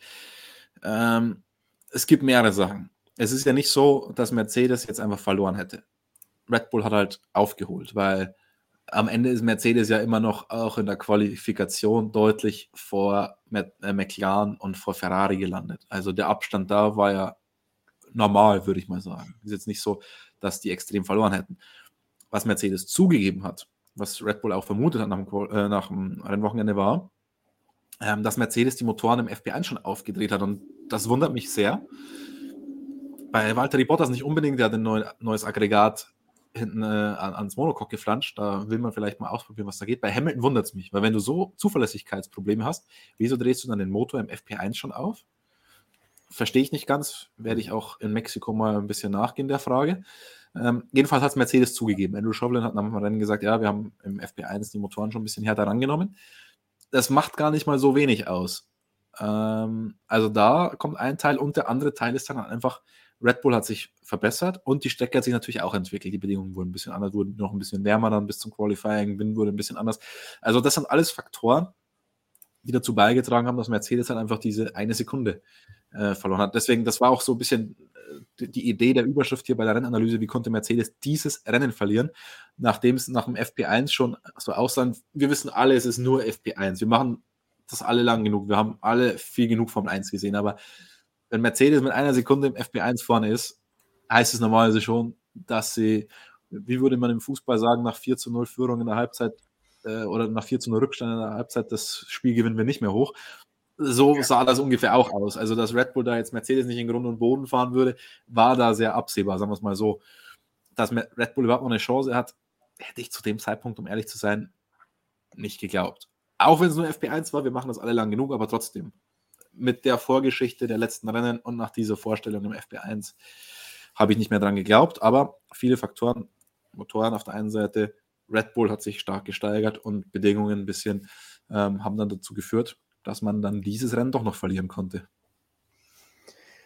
So ist es gekommen und das passt ja zu dem, was du vorhin gesagt hast, wie sehr wir uns auf das Finale, auf diese letzten fünf Rennwochenenden freuen. Denn sowas in dieser Saison, was da alles möglich ist, wenn wir an die Vergangenheit denken, an die letzten paar Saisons, da stand schon ab dem ersten Training fest, oh ja, funktioniert alles, Mercedes ist weit vor allen anderen, passiert nichts mehr. Und jetzt gibt's auch innerhalb der Wochenenden, innerhalb der Rennen, innerhalb von Sessions solche Umschwünge. Das ist eigentlich perfekt, genau sowas wollen wir sehen. Definitiv. Kann man nur also so sowas episches haben wir Ewigkeit nicht mehr gehabt. Ja, ich glaube, in dieser Intensität so ein WM-Kampf, das haben wir schon so lange nicht mehr gesehen. Wir müssen den einfach genießen nach der restlichen Rennen. Ja. Solange es ihn noch gibt, müssen wir den genießen. Und ich, ich finde das auch interessant. Hätte, hätte man mich vor einer Woche gefragt, wer wird Weltmeister, ich hätte gesagt, hm, so zu 55 Prozent Wahrscheinlichkeit Mercedes, also Hamilton. Würde man mich heute fragen, vielleicht, vielleicht hast du das ja noch vor, dann äh, würde ich an sich schon sagen, hat Red Bull die besseren Karten und ist auch so mit 55 zu 45 Prozent vorne. Dass da Verstappen den Titel holt, das dreht sich gefühlt jede Woche und nach Mexiko, was wissen wir schon, was da passiert, da kann es nochmal komplett anders aussehen. Das muss man eigentlich genießen, so einen im Kampf und ich ein bisschen würdigen, diese beiden Fahrer, unabhängig wie das jetzt ausgeht. Denke ich, ist das schon was für die Geschichtsbücher, was sich da jetzt abspielt. Definitiv. Also da kann man sich wahrscheinlich erst, wir, wir werden das gar nicht jetzt alle so, wie wir das mitbekommen, uns klar sein, was das eigentlich in zehn Jahren, wenn da Leute zurückblicken, sagen werden, hey, wie geil ist das? Schade, dass ich das zum Beispiel nicht mitbekommen habe. Ich glaube, das ist dann so eine Sache. Ist, ja. Ähm, ich habe mir ja das Rennwochenende so halb als Zuschauer, halb als arbeitender Mensch ein bisschen angeschaut. Ähm, und im FP2, als dann dieser Funkspruch von Verstappen kam, da habe ich mir, bin ich mir als Zuschauer vorgekommen und habe mir so gedacht, so, was ist das für ein epischer Moment? daran werden wir wirklich in 20 Jahren noch denken. An diesen Funkspruch einfach in dem zweiten freien Training wieder den anderen als Idioten beschimpft und so und wieder die Nerven blank liegen. Und, also, das ist ja herrlich. Also, dieser WM-Kampf ist auf so vielen Ebenen so faszinierend und das müssen wir wirklich genießen und wirklich jetzt zu schätzen wissen, was wir da miterleben dürfen, weil dass die zwei, zwei der größten Fahrer der Formel 1-Geschichte sind und ja, fast man hat noch keinen WM-Titel, aber das wird sich, wenn nicht diese, irgendwann wird sich das ändern. Also wenn nicht, dann falle ich vom Glauben ab. Da ähm, muss schon viel schief gehen, also. Und das müssen wir einfach, das, genießt es und, und ähm, nehmt das bitte auch wirklich als, als was Historisches wahr da draußen und freut euch auf die letzten fünf Rennen, die ihr natürlich zusammen mit uns hier in Videos und Artikelform jederzeit weiter verfolgen und begleiten könnt. Das war jetzt ein richtiger Marathon, wie wir uns durch diese zehn Teams hindurchgekämpft haben. Ich hoffe, ihr habt Spaß daran gehabt. Natürlich, eure Meinung werden wir uns gleich noch anschauen. Ein paar Fragen beantworten wir auch noch, die Chichi uns dann gleich aus dem Chat mitbringt und die Superchats, die ihr gestellt habt. Aber nachdem wir jetzt so einen kleinen Marathon und hingelegt haben, noch dazu 17 Formel 1 Rennen und 16 MotoGP Rennen in dieser Saison schon hinter uns liegen. Ganz kurzer Hinweis an diesem Wochenende hier für unser Grazer Team werden wir uns da mal kurz ein bisschen eine Erholungspause einlegen und ein bisschen hier so den Horror genießen und uns darauf freuen, hier in Graz bei so einer kleinen Horror Night im Clio in Graz. Und Christian, du weißt ja, es sind viele von unseren Zuschauern hier auch aus Graz, die die schon im Fitnessstudio angesprochen haben oder beim Events hier in Graz.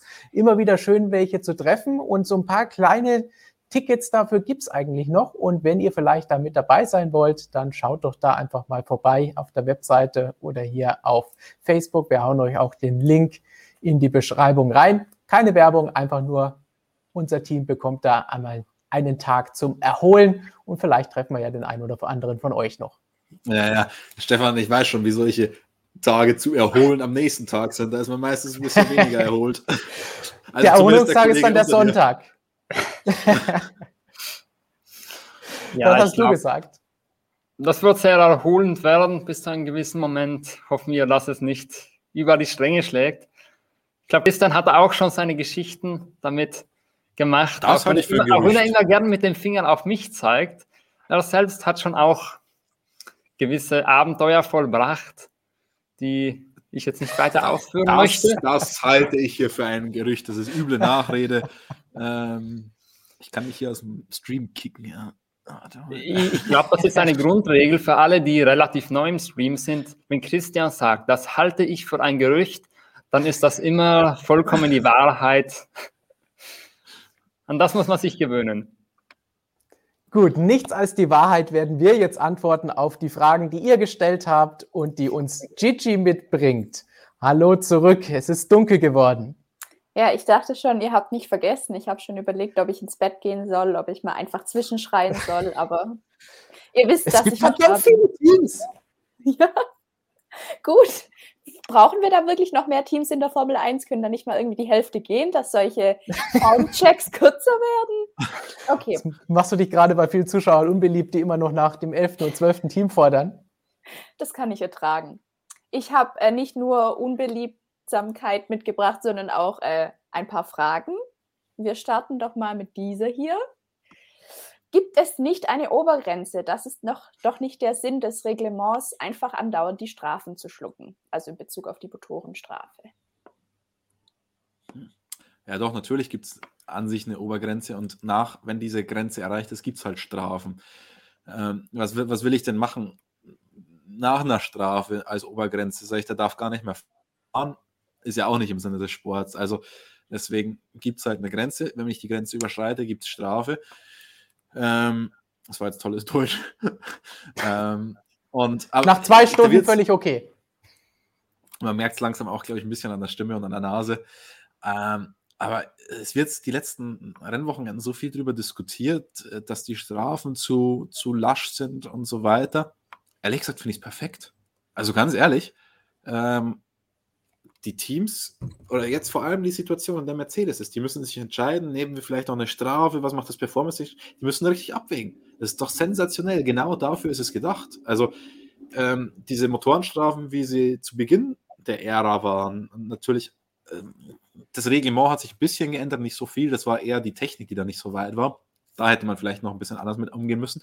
Aber so wie es aktuell ist, finde ich sensationell, um ehrlich zu sein. Also ich kann gut damit leben. Also vielleicht kann man sich auch noch über andere Sachen Gedanken machen, dass jemand mal einen neuen Motor bringt, die ersten zwei Trainings nicht fahren darf oder was auch immer. Aber dann es, haben die Fans wieder nichts, die an der Strecke sind, sehen dann vielleicht ein Hero zwei Trainings lang nicht oder irgendwas. Deswegen, ich finde es eigentlich so wunderbar. Du hast eine sportliche Strafe für einen sportlichen Vorteil. Und das musst du dann irgendwie abwägen und eigentlich passt es doch. Ich glaube, der Punkt hinter der Frage war ja mehr, an sich ist es ja eine, wie soll ich sagen, eine Überlegung der Nachhaltigkeit, dass man eben die Motoren so machen muss, dass die länger halten. Und wenn jetzt die Teams das, diese Regeln so ausnutzen, dass sie trotzdem andauernd neue Motoren bringen, dann ist das schon gewissermaßen nicht dem Sinn entsprechend, das äh, Strafen. Aber ich finde auch, es macht das Wochenende interessanter. Und was uns natürlich sehr wichtig ist, wenn dann am Freitag mal die Frage ist, wird jetzt Motor gewechselt oder nicht, dann bringt das nochmal ein bisschen Würze rein. Und da klicken natürlich auch viele in den Dicker rein. Ja, aber also wir müssen da die Kirche auch mal im Dorf lassen. Also der Bottas ist jetzt eine Ausnahme. Die anderen haben halt vier Motoren statt drei verbraucht. Also das ist für mich dann keine Frage der Nachhaltigkeit mehr. Wir reden hier von der Formel 1, die hat andere Probleme, ob man jetzt drei oder vier Motoren brauchen könnte über die Saison. Nachhaltigkeitstechnisch. Also ähm, das ist eine das ist eine alberne Diskussion, finde ich, weil da es die sportliche Strafe gibt, sind die Teams oder ist ja jeder dazu angehalten, das nicht zu übertreiben, weil du schneidest ja ins eigene Fleisch. Wenn du die ganze Power Unit wechselst, ähm, landest du auch ganz hinten in der Startaufstellung. Ähm, also deswegen ist das Reglement, was die Strafen angeht, für mich äh, sowohl finanziell als auch im ökologischen Sinne nachhaltig. Das ist ja auch ein wichtiger Punkt finanziell wenn du ständig Motoren baust und neue Motoren einkaufen musst, je nachdem, ob du Werksteam bist oder als Kunde, das kostet natürlich auch Geld. Ist ja nicht so, dass sie die massenweise im Schrank stehen haben und dann rausnehmen, ah, Motor Nummer 25, los geht's. Man muss ja auch dazu sagen, im Sinne von Nachhaltigkeit ist es ja eh mehr symbolisch, weil wie du schon gesagt hast, Christian, es gibt so viel größere Sachen, die irgendwie nachhaltigkeitsmäßig nicht gerade dem Sinn entsprechen oder da fragwürdig werden in der Formel 1. Da kommt es auf ein, zwei Motoren nicht darauf an. Ich glaube, so realistisch muss man schon sein, dass es von vornherein nur um das Symbolik mehr geht. Wir verbrauchen weniger, die, die halten länger und so weiter. Und genau diese Symbolik, finde ich, ist halt ein bisschen ausgehebelt dadurch, wenn man jetzt sagt, ja, okay, dann muss das wir wechseln, nochmal Motor und nochmal. Nee, das, das, da, da, dürfen wir nicht übertreiben. Wir sind jetzt nicht mehr wie äh, vor 20, 30 Jahren, wo wir einen Qualifying-Motor hatten, äh, der drei Runden hielt und dann kam schon wieder der nächste rein. Da hätte man in der Saison 50 Motoren gebraucht oder noch mehr. Mehr wahrscheinlich als 50 Motoren. Wir reden jetzt von sechs oder sieben Motoren bei einem Fahrer. Äh, und der Rest kommt mit vier oder maximal fünf dann durch. Also, ah, sollte man nicht zu hoch hängen, das Thema, glaube ich, mit Nachhaltigkeit an der Stelle, an der Stelle zumindest. An anderer Stellen kann ja. man gerne diskutieren, aber da jetzt. Es gibt, glaube ich, größere Probleme. Wir haben schon öfter, brauchen wir jetzt nicht nochmal anfangen, über den Rennkalender gesprochen. Ich glaube, da kann man da eher ansetzen, wie man wann welche Back-to-Back-Rennen ansetzt. Ich glaube, das würde mehr bringen als jetzt eine Power Unit mehr oder weniger, die ohnehin gebaut ist und dasteht. Definitiv. Gut, das ist ein Wort. So, jetzt bin ich gespannt, was die nächste Frage ist. Ich habe sie nämlich nur Nachteil genannt, in der Hoffnung, ich könnte mich daran erinnern, um was es geht.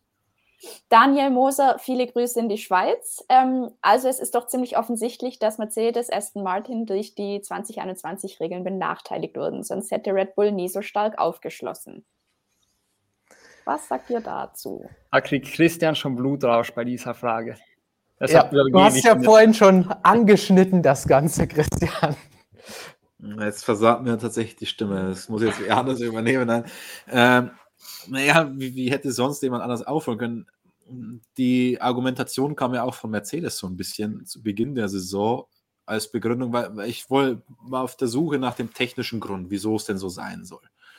Und dann kam halt als Erklärung oftmals, naja, schau doch an, wie Red Bull aufgeholt hat.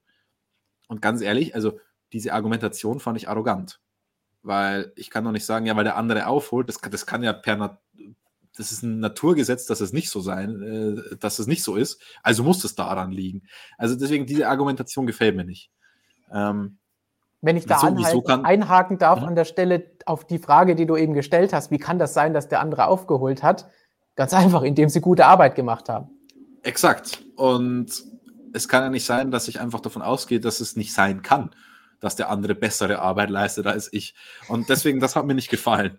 Ähm, auch wenn Mercedes sehr, sehr viel richtig gemacht hat in den vergangenen Jahren, die Ergebnisse sprechen für sich, kann es aber trotzdem mal sein, dass vielleicht mal ein anderer dann irgendwann mal einen besseren Job macht über den Winter oder was auch immer. Also ähm, natürlich ist es ein bisschen komisch, weil die Fahrzeuge halt größtenteils eingefroren waren. Aber ja, die Aerodynamik durfte trotzdem weiterentwickelt werden und die Motoren durften weiterentwickelt werden. Und in beiden Bereichen hat halt Red Bull schon offenbar Schritte gemacht und deswegen ähm, es ist schwierig, das, das, das wirklich am Ende hundertprozentig zu sagen, ob jetzt dieser Regelumbruch was oder diese kleine Regeländerung was gemacht, Umbruch ist ja nicht, ob diese kleine Regeländerung wirklich das Fahrzeugkonzept stärker benachteiligt hat als das andere. Ich habe bis heute noch keinen technischen Grund dafür gehört, wieso es so sein sollte. Und es haben sich viele Leute den Kopf drüber zerbrochen und es konnte mir noch nie jemand irgendwas Sinnvolles sagen. Es ist eher umgekehrt, dass, der, dass die Einschnitte eher die anderen Teams, also mit hohem äh, Anstellwinkel, stärker hätten treffen sollen, in der Theorie der meisten. Also Das Einzige ist, dass natürlich die Autos länger sind von Mercedes und Aston Martin und dadurch dieses Dreieck, das weggeschnitten wurde vom Unterboden, verhältnismäßig eine größere Fläche ist. Aber das ist so, so, so, so, so minimal. Ähm, das kann das auch nicht wirklich erklären. Gut, dann haben wir hier noch eine Frage. Ah nein, keine Frage, ähm, sondern von Professor Dr. Racer seine Einschätzung zur, zum Formcheck. Auf einem Formhoch sieht er definitiv Lewis, Max, Jacko, Mick, Alpha Sauber und Ferrari. Das deckt sich jetzt nicht so zu 100 Prozent mit dem, was ihr gesagt habt. Stagnierend Aston Martin, Williams, McLaren, Alpine. Ich hoffe, McLaren kann den dritten Platz holen und Williams punktet. Ja, also ich denke, wir haben das ein bisschen anders gesehen. Zum Beispiel äh, Aston Martin ist mir aufgefallen, haben jetzt nicht unter stagnierend, glaube ich, abgehandelt, sondern schon allgemein unter eigentlich enttäuschend bzw. abgebaut. Schwach begonnen, stark abgebaut. ja. ja, so ungefähr, denke ich, haben wir das auch eingeordnet, weil natürlich im Vergleich zu letztem Jahr sind sie nicht mehr so dabei, wo man sie noch hat und auf einem Formhoch, Alpha sauber, von den Ergebnissen nicht, sagen wir mal so. Ich glaube, da haben wir auch schon ungefähr 20 Minuten damit äh, unserer wertvollen Lebenszeit damit verschwendet, dass wir das genauer beleuchtet haben und am Ende darauf gekommen sind, dass sie eh so sind wie halt zuvor und Williams eigentlich zugelegt hat und am Ende noch die Big Points geholt hat. Gut, Gigi, hast du noch eine Frage, die dir auf dem Herzen liegt, die du im Chat gesehen hast, die wir unbedingt beantworten müssen zum Abschluss? Ihr kennt mich, ich kann mich nie für eine Frage entscheiden. Ich hasse ah, was habe ich gemacht? Ah, Ein bisschen hm. kalt ist dir geworden, oder? Ja, tatsächlich. Ah, ich dachte, im, Gegensatz Chat zu dir, äh, im Gegensatz, okay, im Gegensatz zu Flo triggerst du die Zuschauer nicht so, weil Zuschauer sind inzwischen auch wieder getriggert von deinem Knopf. Ja, das, die, diese neumodischen Sachen hier, muss Flo erst noch allen erklären. Machen wir noch ein Erklärvideo. Hm, Habe ich eine Frage? Habe ich keine Frage? Ich weiß nicht, lieber Ferrari oder lieber was Allgemeines? Ich lasse euch abstimmen. Allgemein. Allgemein. Ferrari haben wir vorhin schon viel gesprochen. Okay, okay, okay. Äh, von Hektopascal. Findet ihr eine ebenbürtige Fahrerpaarung besser oder ein klares 1-2er-System? Was sind die Vorteile und wie seht ihr die aktuellen Fahrerpaare? Super, dass das so eine einfache, leicht und schnell zu beantwortende Frage ist. Du wolltest von mir, dass ich nur eine Frage aussuche. Du weißt ganz genau, dass das unmöglich ist. Also die nächsten halbe Stunde, Flo, erzähl.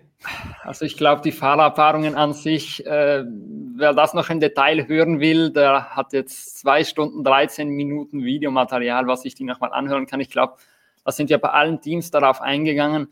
Ähm, Jetzt muss ich nochmal überlegen, was, was war nochmal die andere Hälfte der Frage? Sorry. Ähm, ah ja, findet ihr eine ebenbürtige Fahrerpaarung besser oder ein klares 1-2-System? Ach, ja, in der Theorie ist natürlich ebenbürtig immer besser und zwar mit dem besten und dem zweitbesten Fahrer und die verstehen sich großartig und so weiter und so fort. In der Praxis, glaube ich, funktioniert es ich glaube, da muss man unterscheiden. Für ein Team wie Ferrari und McLaren, die jetzt im vorderen Mittelfeld unterwegs sind oder auch allgemein im Mittelfeld unterwegs sind, da ist es durchaus sinnvoll, wenn zwei starke Fahrer dort sind, die jeweils Punkte holen und wenn der eine mal auslässt, der andere punktet und so weiter. Da braucht man auf jeden Fall zwei starke Fahrer und dann gibt es auch nicht so viele Reibungspunkte, weil ja beide zusammenarbeiten müssen, um das Team nach vorne zu kriegen und weil es halt nicht unter Anführungszeichen um so viel geht. Und bei einem Top-Team würde ich sagen, ist es, hat die Vergangenheit gezeigt, doch vorteilhafter, wenn einer der, den Ton angibt und die Weltmeisterschaft um darum kämpft oder die für sich entscheidet und ein anderer ein bisschen im Rückstand ist und dann unterstützende Arbeit leistet. Das ist teamintern hat sich das, glaube ich, bewährt. Da hat man 2007 gesehen, was rauskommen kann, wenn das nicht so ist, diese Ordnung. Ja, ich denke, da ist ein Unterschied. Und vielleicht bei einem Nachzügler-Team ist es vielleicht schon wieder vorteilhaft, wenn man auch diesen einen Fahrer hat, weil da reicht es ja meistens, wenn einer richtig die Punkte holt und der andere muss dann nicht so genau auf Top-Niveau dabei sein. Also ich würde sagen, im Mittelfeld braucht man zwei ungefähr gleichwertige starke Fahrer. Vorne und hinten ist die 1-2er-Kombi nicht so sehr vom Nachteil geprägt. Würde ich mich jetzt eiskalt anschließen, vielleicht auch sagen, okay, im hinteren Feld ist zwei gleich starke Fahrer auch noch okay, weil wenn du die Chance hast, dass man punkten kann, umso besser jeden Punkt mitnehmen, den du bekommen kannst. Das ist ungefähr das, was wir ganz am Anfang vor vielen, vielen, vielen Stunden über Alpha gesagt haben, dass das da aktuell nicht ausreicht. Und an der Spitze, wenn man 1-2 sagt, der Abstand darf halt nicht so groß sein. Weil wir haben da auch heute drüber gesprochen und gesagt, der Abstand zwischen Verstappen und Perez war teilweise zu groß.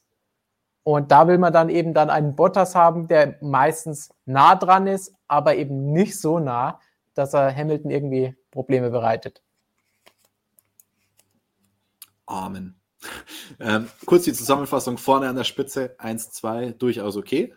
Ähm, teilweise sogar besser als äh, zwei gleichwertige Fahrer im ja. Mittelfeld, zwei Topfahrer und ganz hinten ist es immer besser. Du hast zwei gute Fahrer, aber da kann es, ähm, da ist der Nachteil vielleicht nicht ganz so groß, wenn einer ein bisschen abfällt, weil du halt je nach Konstellation möglicherweise einfach nur einen brauchst, der dann halt die Punkte holt. Aber der muss halt dann auch da sein. Und wenn du zwei gute Fahrer hast, hast du doppelte Chance an der Stelle. Also, ich glaube, so kann man es gut zusammenfassen. Da sind wir uns alle einig.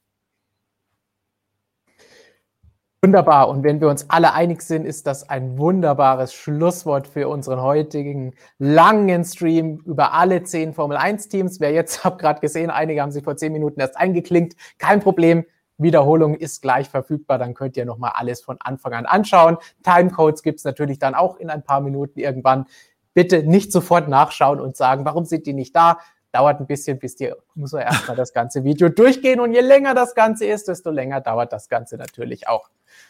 Und am Wochenende haben wir bestimmt auch das ein oder andere spannende Video für euch, das ihr euch reinziehen könnt. Artikel auf unserer Webseite, alles wie gehabt.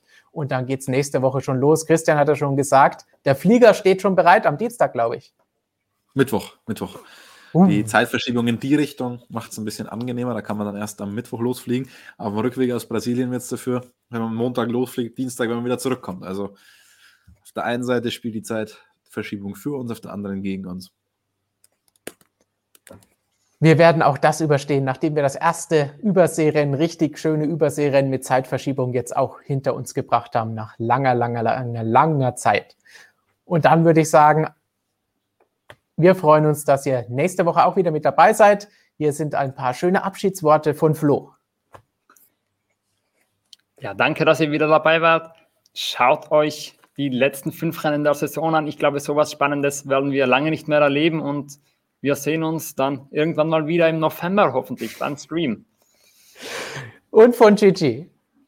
Ähm, ja, ich sag wie immer, schaut auf Instagram vorbei, da gibt es Content vom Feinsten. Ähm, wir sind ja mittlerweile auch auf anderen Plattformen unterwegs. Der eine oder andere hat uns schon entdeckt. Ich löse es jetzt mal nicht auf. Also, wer weiß, vielleicht ist ja sogar OnlyFans, wurde uns ja ein paar Mal ähm, ans Herz gelegt, dass wir das doch probieren sollten.